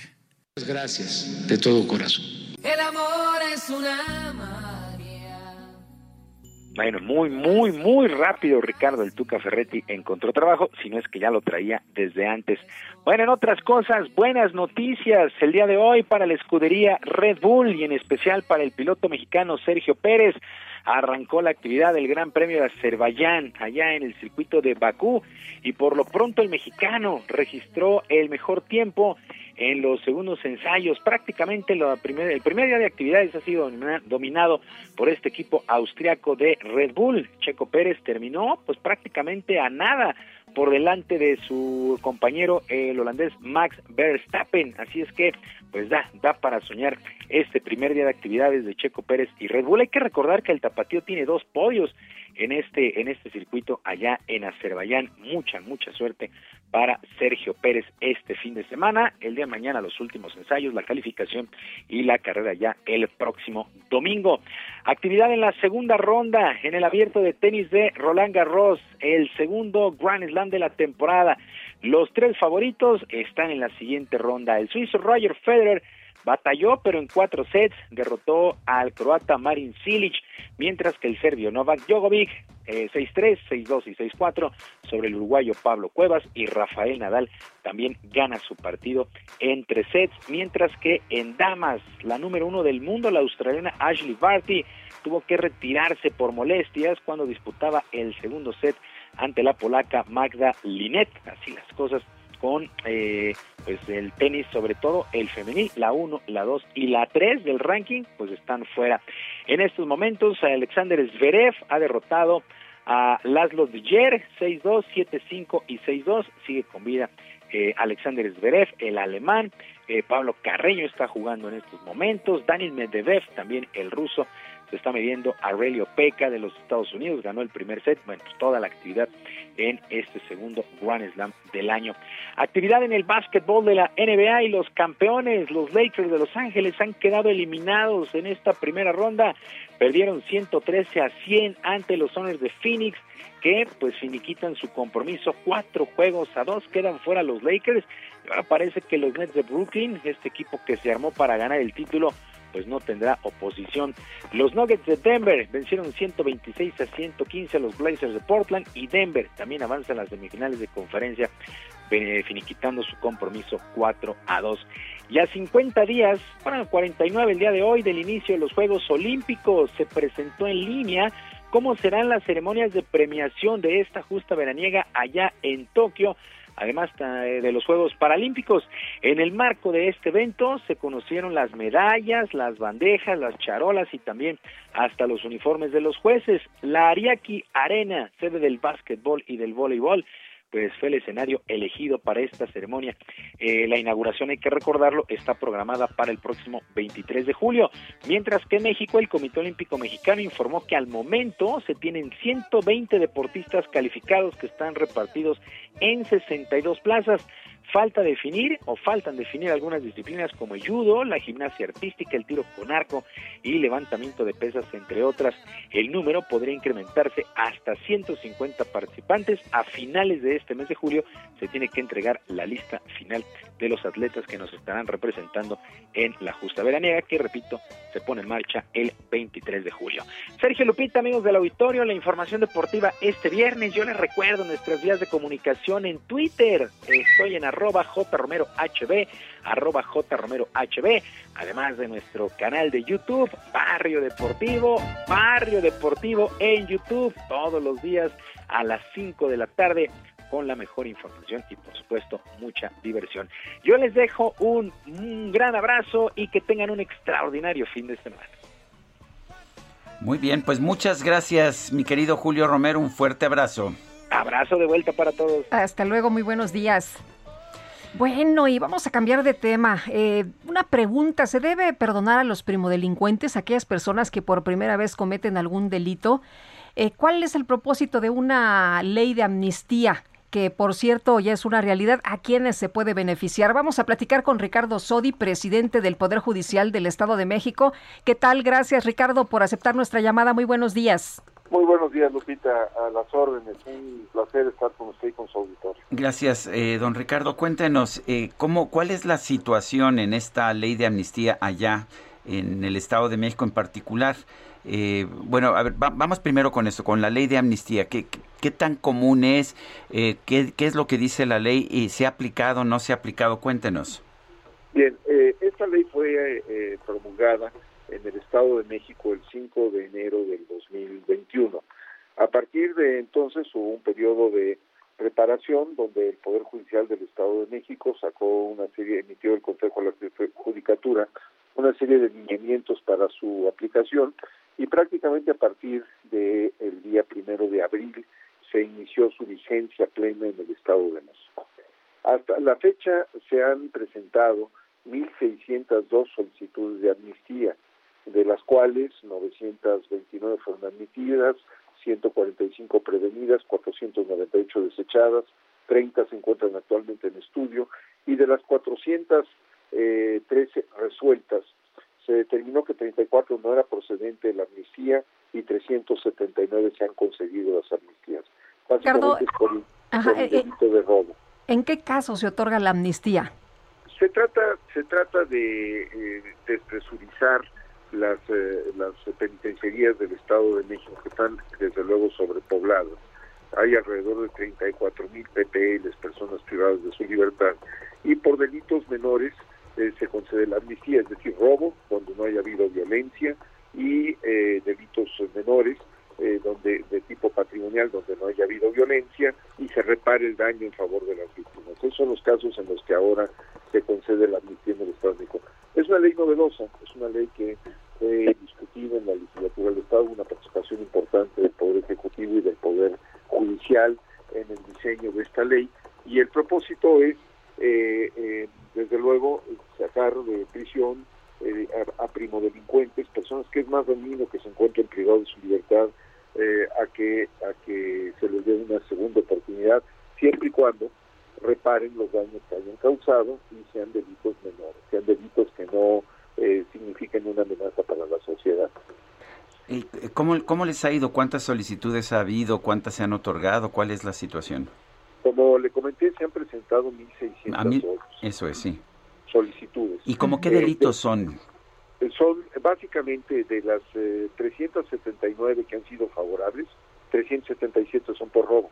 Robos menores, robo de, de, de una de tiendas de conveniencia donde no hubo eh, lesiones, o bien robos a transeúnte de celulares donde no hubo lesiones y se recuperó el celular y fueron detenidos prácticamente en flagrancia. Es decir, robos menores. Eh, eh, lo que sucede es que en el Estado de México ha habido una política penitenciaria, desde mi perspectiva muy personal, eh, equivocada, porque cuando aumenta la incidencia de un delito, la reacción ha sido aumentar las penas. Y yo creo que eso es un error. Eh, eh, cuando se aumentan las penas, lo único que crece es la violencia, pero no decrece el crimen. Es decir, cuando se tiene una política criminal basada únicamente en una amenaza de castigo cada vez más serena, el delito no se inhibe. Lo que lo que sucede es que se incrementa la violencia. Eh, eh, la ley de amnistía busca, primero, despresurizar un poco los centros de reclusión, segundo, crear conciencia de que incrementar las penas de manera desmesurada no es la solución, porque eso simplemente incrementa la violencia, y eh, tercero, que tenemos que buscar nuevas, nuevas eh, eh, esquemas para combatir el robo que afecta a la ciudadanía directamente eh, con, con una política criminal más integral y mucho más completa. Eh, desde luego, na- nada más por, por poner un ejemplo, cuando una persona roba, vamos a pensar, es un six-pack, una, una, unos- unas eh, cervezas, seis cervezas, en una tienda de conveniencia, de las que hay en gasolineras, en varios lugares. La pena mínima que le corresponde son ocho años, seis meses. Eh, como verán, eh, eh, es una pena enorme, es una Enorme, pena sí. eh, desproporcionada. Eh, es una pena que eso equivaldría en países de, de europeos a un homicidio, prácticamente. Esas son las penas que corresponden a un homicidio. Y aquí es por un robo, sí, robo con violencia, pero la violencia puede ser moral. Es decir, insultos, majaderías, etcétera, eso se considera violencia y eh, sin que haya lesionados y con un daño de 100 pesos, 200, 300 pesos, lo que sea, pues la pena es totalmente desproporcionada. Muy Creo bien. que en el Estado de México tenemos un buen ejercicio de, de despresurización de, de, de centros de reclusión y un buen ejercicio para replantearnos la necesidad de una política criminal mucho más acorde con las necesidades actuales. Pues Ricardo, muchas gracias por platicar con nosotros esta mañana. Muy buenos días. Muchas gracias a Sergio y a, y a ti, Lupita. Muchas Gracias. la Hasta luego, un abrazo. Buenos días, presidente del Poder Judicial del Estado de México, Ricardo Soria. Son las 9 con 45. Letra H con Sergio Sarmiento y Lupita Juárez. Mónica Soto y Casa, es viernes, es viernes, de es viernes previo a la elección, pero también viernes de lectura. Cuéntanos, ¿qué nos vas a recomendar? Hola Sergio, buenos días. Hola Lupita. Hola, ¿qué tal? Pues para aligerar el ambiente electoral les voy a recomendar una novela de Selma Lagerlöf, Lagerlöf, tú lo sabes pronunciar mejor que yo. Logerlev, Logerlev, Gracias. la- es sueca. Selma Logerlev, la, la primera ganadora del premio Nobel, la primera mujer ganadora del premio Nobel. Exactamente, la, la primera mujer ganadora del, del premio Nobel de Literatura. Y la novela que os voy a recomendar hoy se llama El emperador de Portugalia. Esta novela tiene toques de magia en medio de la vida campesina. Fue publicada en 1914 y cuenta la historia de Jan, un campesino pobre que fíjense que se casa viejo y resulta que embaraza a la esposa y pues él, no quiere tener una hija porque ella está demasiado viejo y cansado para, para, para cuidar a un bebé. Pero en cuanto le ponen a la bebé entre los brazos, se enamora de ella y además él siente que el sol le pone el nombre y le pone el nombre de Clara Fina. Este cuento es como, este, esta novela es como un cuento de hadas en su primera parte entre, entre padre e hija, ellos son muy cómplices, se llevan increíble, pero todo se trastoca cuando ella necesita irse a la ciudad a buscar trabajo porque los padres tienen una deuda impagable, entonces ella decide salirse de la casa y ayudarles. Tras varios meses de silencio, no, no, les manda ninguna carta ni les manda ningún recado con nadie. Empiezan algunos rumores acerca de una ocupación de, dudosa moral de Clara Fina. Y pues su padre siente amenazada la cordura y se convierte en un personaje de cuento, no nada más para los lectores, sino también para los demás personajes de la novela. Este es un libro muy íntimo, es una fiesta de emociones, de asombros y sonrisas y también es una fábula de los alcances del verdadero amor, el de un padre hacia una hija, y luego ya ella vuelve, pero no les voy a decir más, porque la, realmente vale la pena leer esta novela, El emperador de Portugalia, de Selma Loveluz, que estoy segura que les va a gustar muchísimo. Sí, es que nosotros teníamos una, una colaboradora, Adriana, que nos enseñaba, sí, nos enseñaba sueco. sueco. Ah, Lo, Locker, porque la A se pronuncia uh -huh. O, eh, es que tiene un, un, signito que usualmente no le ponen en español, y el, y el Ö, la diéresis de la O, lo convierte en Ö, no en, en E, sino en Ö, como entre la O y la E, pero bueno, Logerlöw. Y le decíamos Tag. Gracias. bueno, el emperador de, de Portugalia. De, de, será, será Selma Lagerlöf para transportarlo al español. Me parece. De Mónica. Gracias, Gracias, Mónica. Mónica.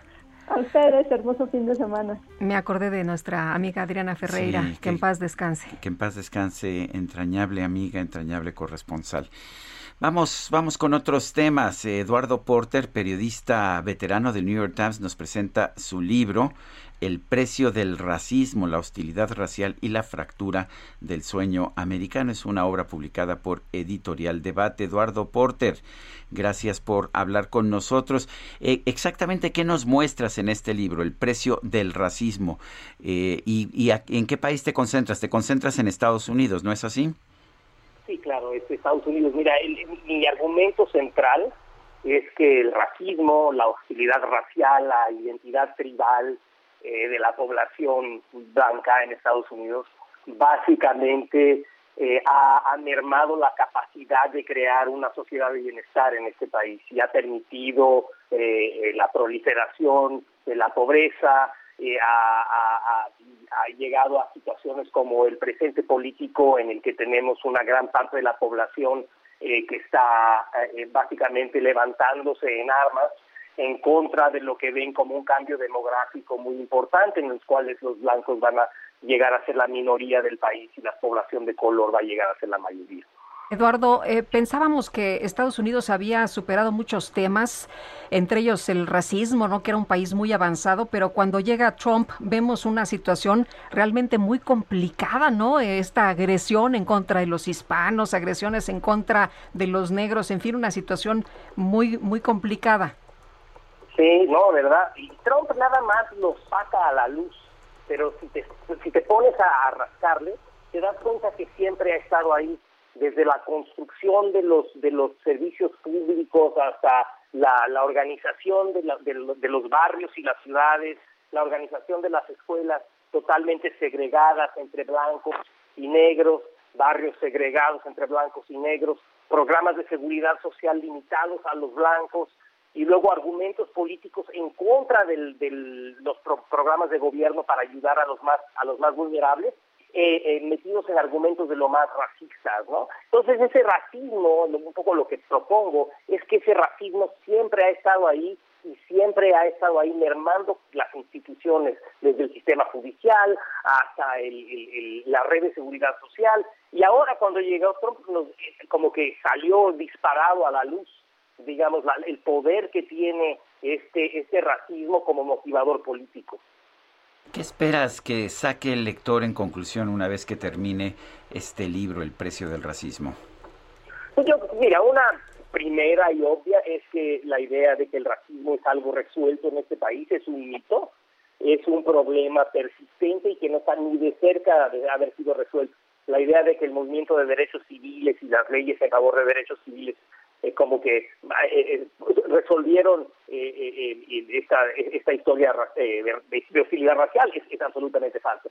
Y la segunda es que hay, un, hay una tarea para que Estados Unidos pueda ser una sociedad de bienestar, digamos, que abre sus brazos a todos los americanos, es necesario hacer un trabajo de, de desmantelar barreras raciales y tribales la más importante yo diría que es la blanca contra las poblaciones no blancas, contra hispanos, contra negros, pero también hay otras, eh, eh, eh, digamos, en comunidades donde coexisten latinos y, negros, por ejemplo en el sur de California, hay a veces mucho conflicto por recursos y por poder político. Entonces, esas barreras también tienen que ser trabajadas y es necesario construir una nueva noción de lo que es ser un ciudadano de este país, que, que invite a todos los que somos ciudadanos de este país, ¿no?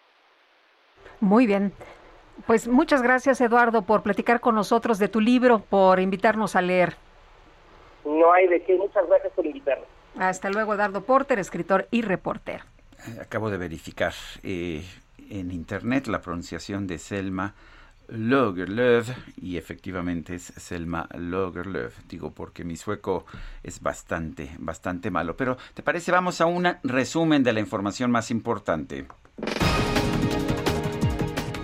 Desde Palacio Nacional, el canciller Marcelo Ebrard dio a conocer que más de siete países ya solicitaron participar en los ensayos clínicos de fase 3 de la vacuna mexicana contra el COVID-19 Patria. El canciller Ebrard también aseguró que el anuncio del gobierno de los Estados Unidos que va a mantener el financiamiento que otorga a organizaciones que combaten la corrupción mundial no se refiere a la nota diplomática que envió México. El presidente de Rusia, Vladimir Putin, señaló que en el próximo encuentro con su homólogo de los Estados Unidos, Joe Biden, quiere encontrar la manera de mejorar las relaciones entre ambos países. Y la Comisión Europea y el Reino Unido anunciaron la apertura de investigaciones en contra de Facebook para determinar si la empresa viola las normas de competencia relativas al uso de datos recabados por publicidad para fortalecer su posición comercial.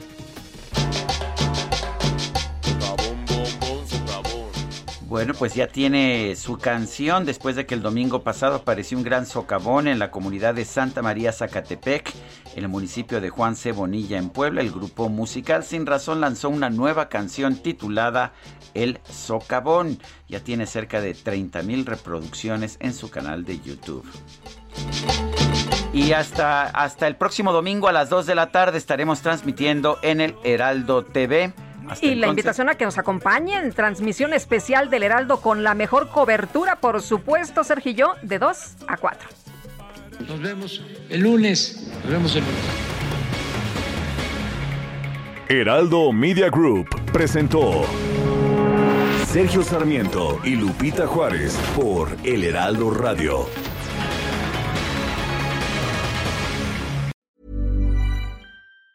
Tired of ads barging into your favorite news podcasts? Good news. Ad-free listening is available on Amazon Music for all the music plus top podcasts included with your Prime membership. Stay up to date on everything newsworthy by downloading the Amazon Music app for free or go to amazon.com slash news ad free. That's amazon.com slash news ad free to catch up on the latest episodes without the ads.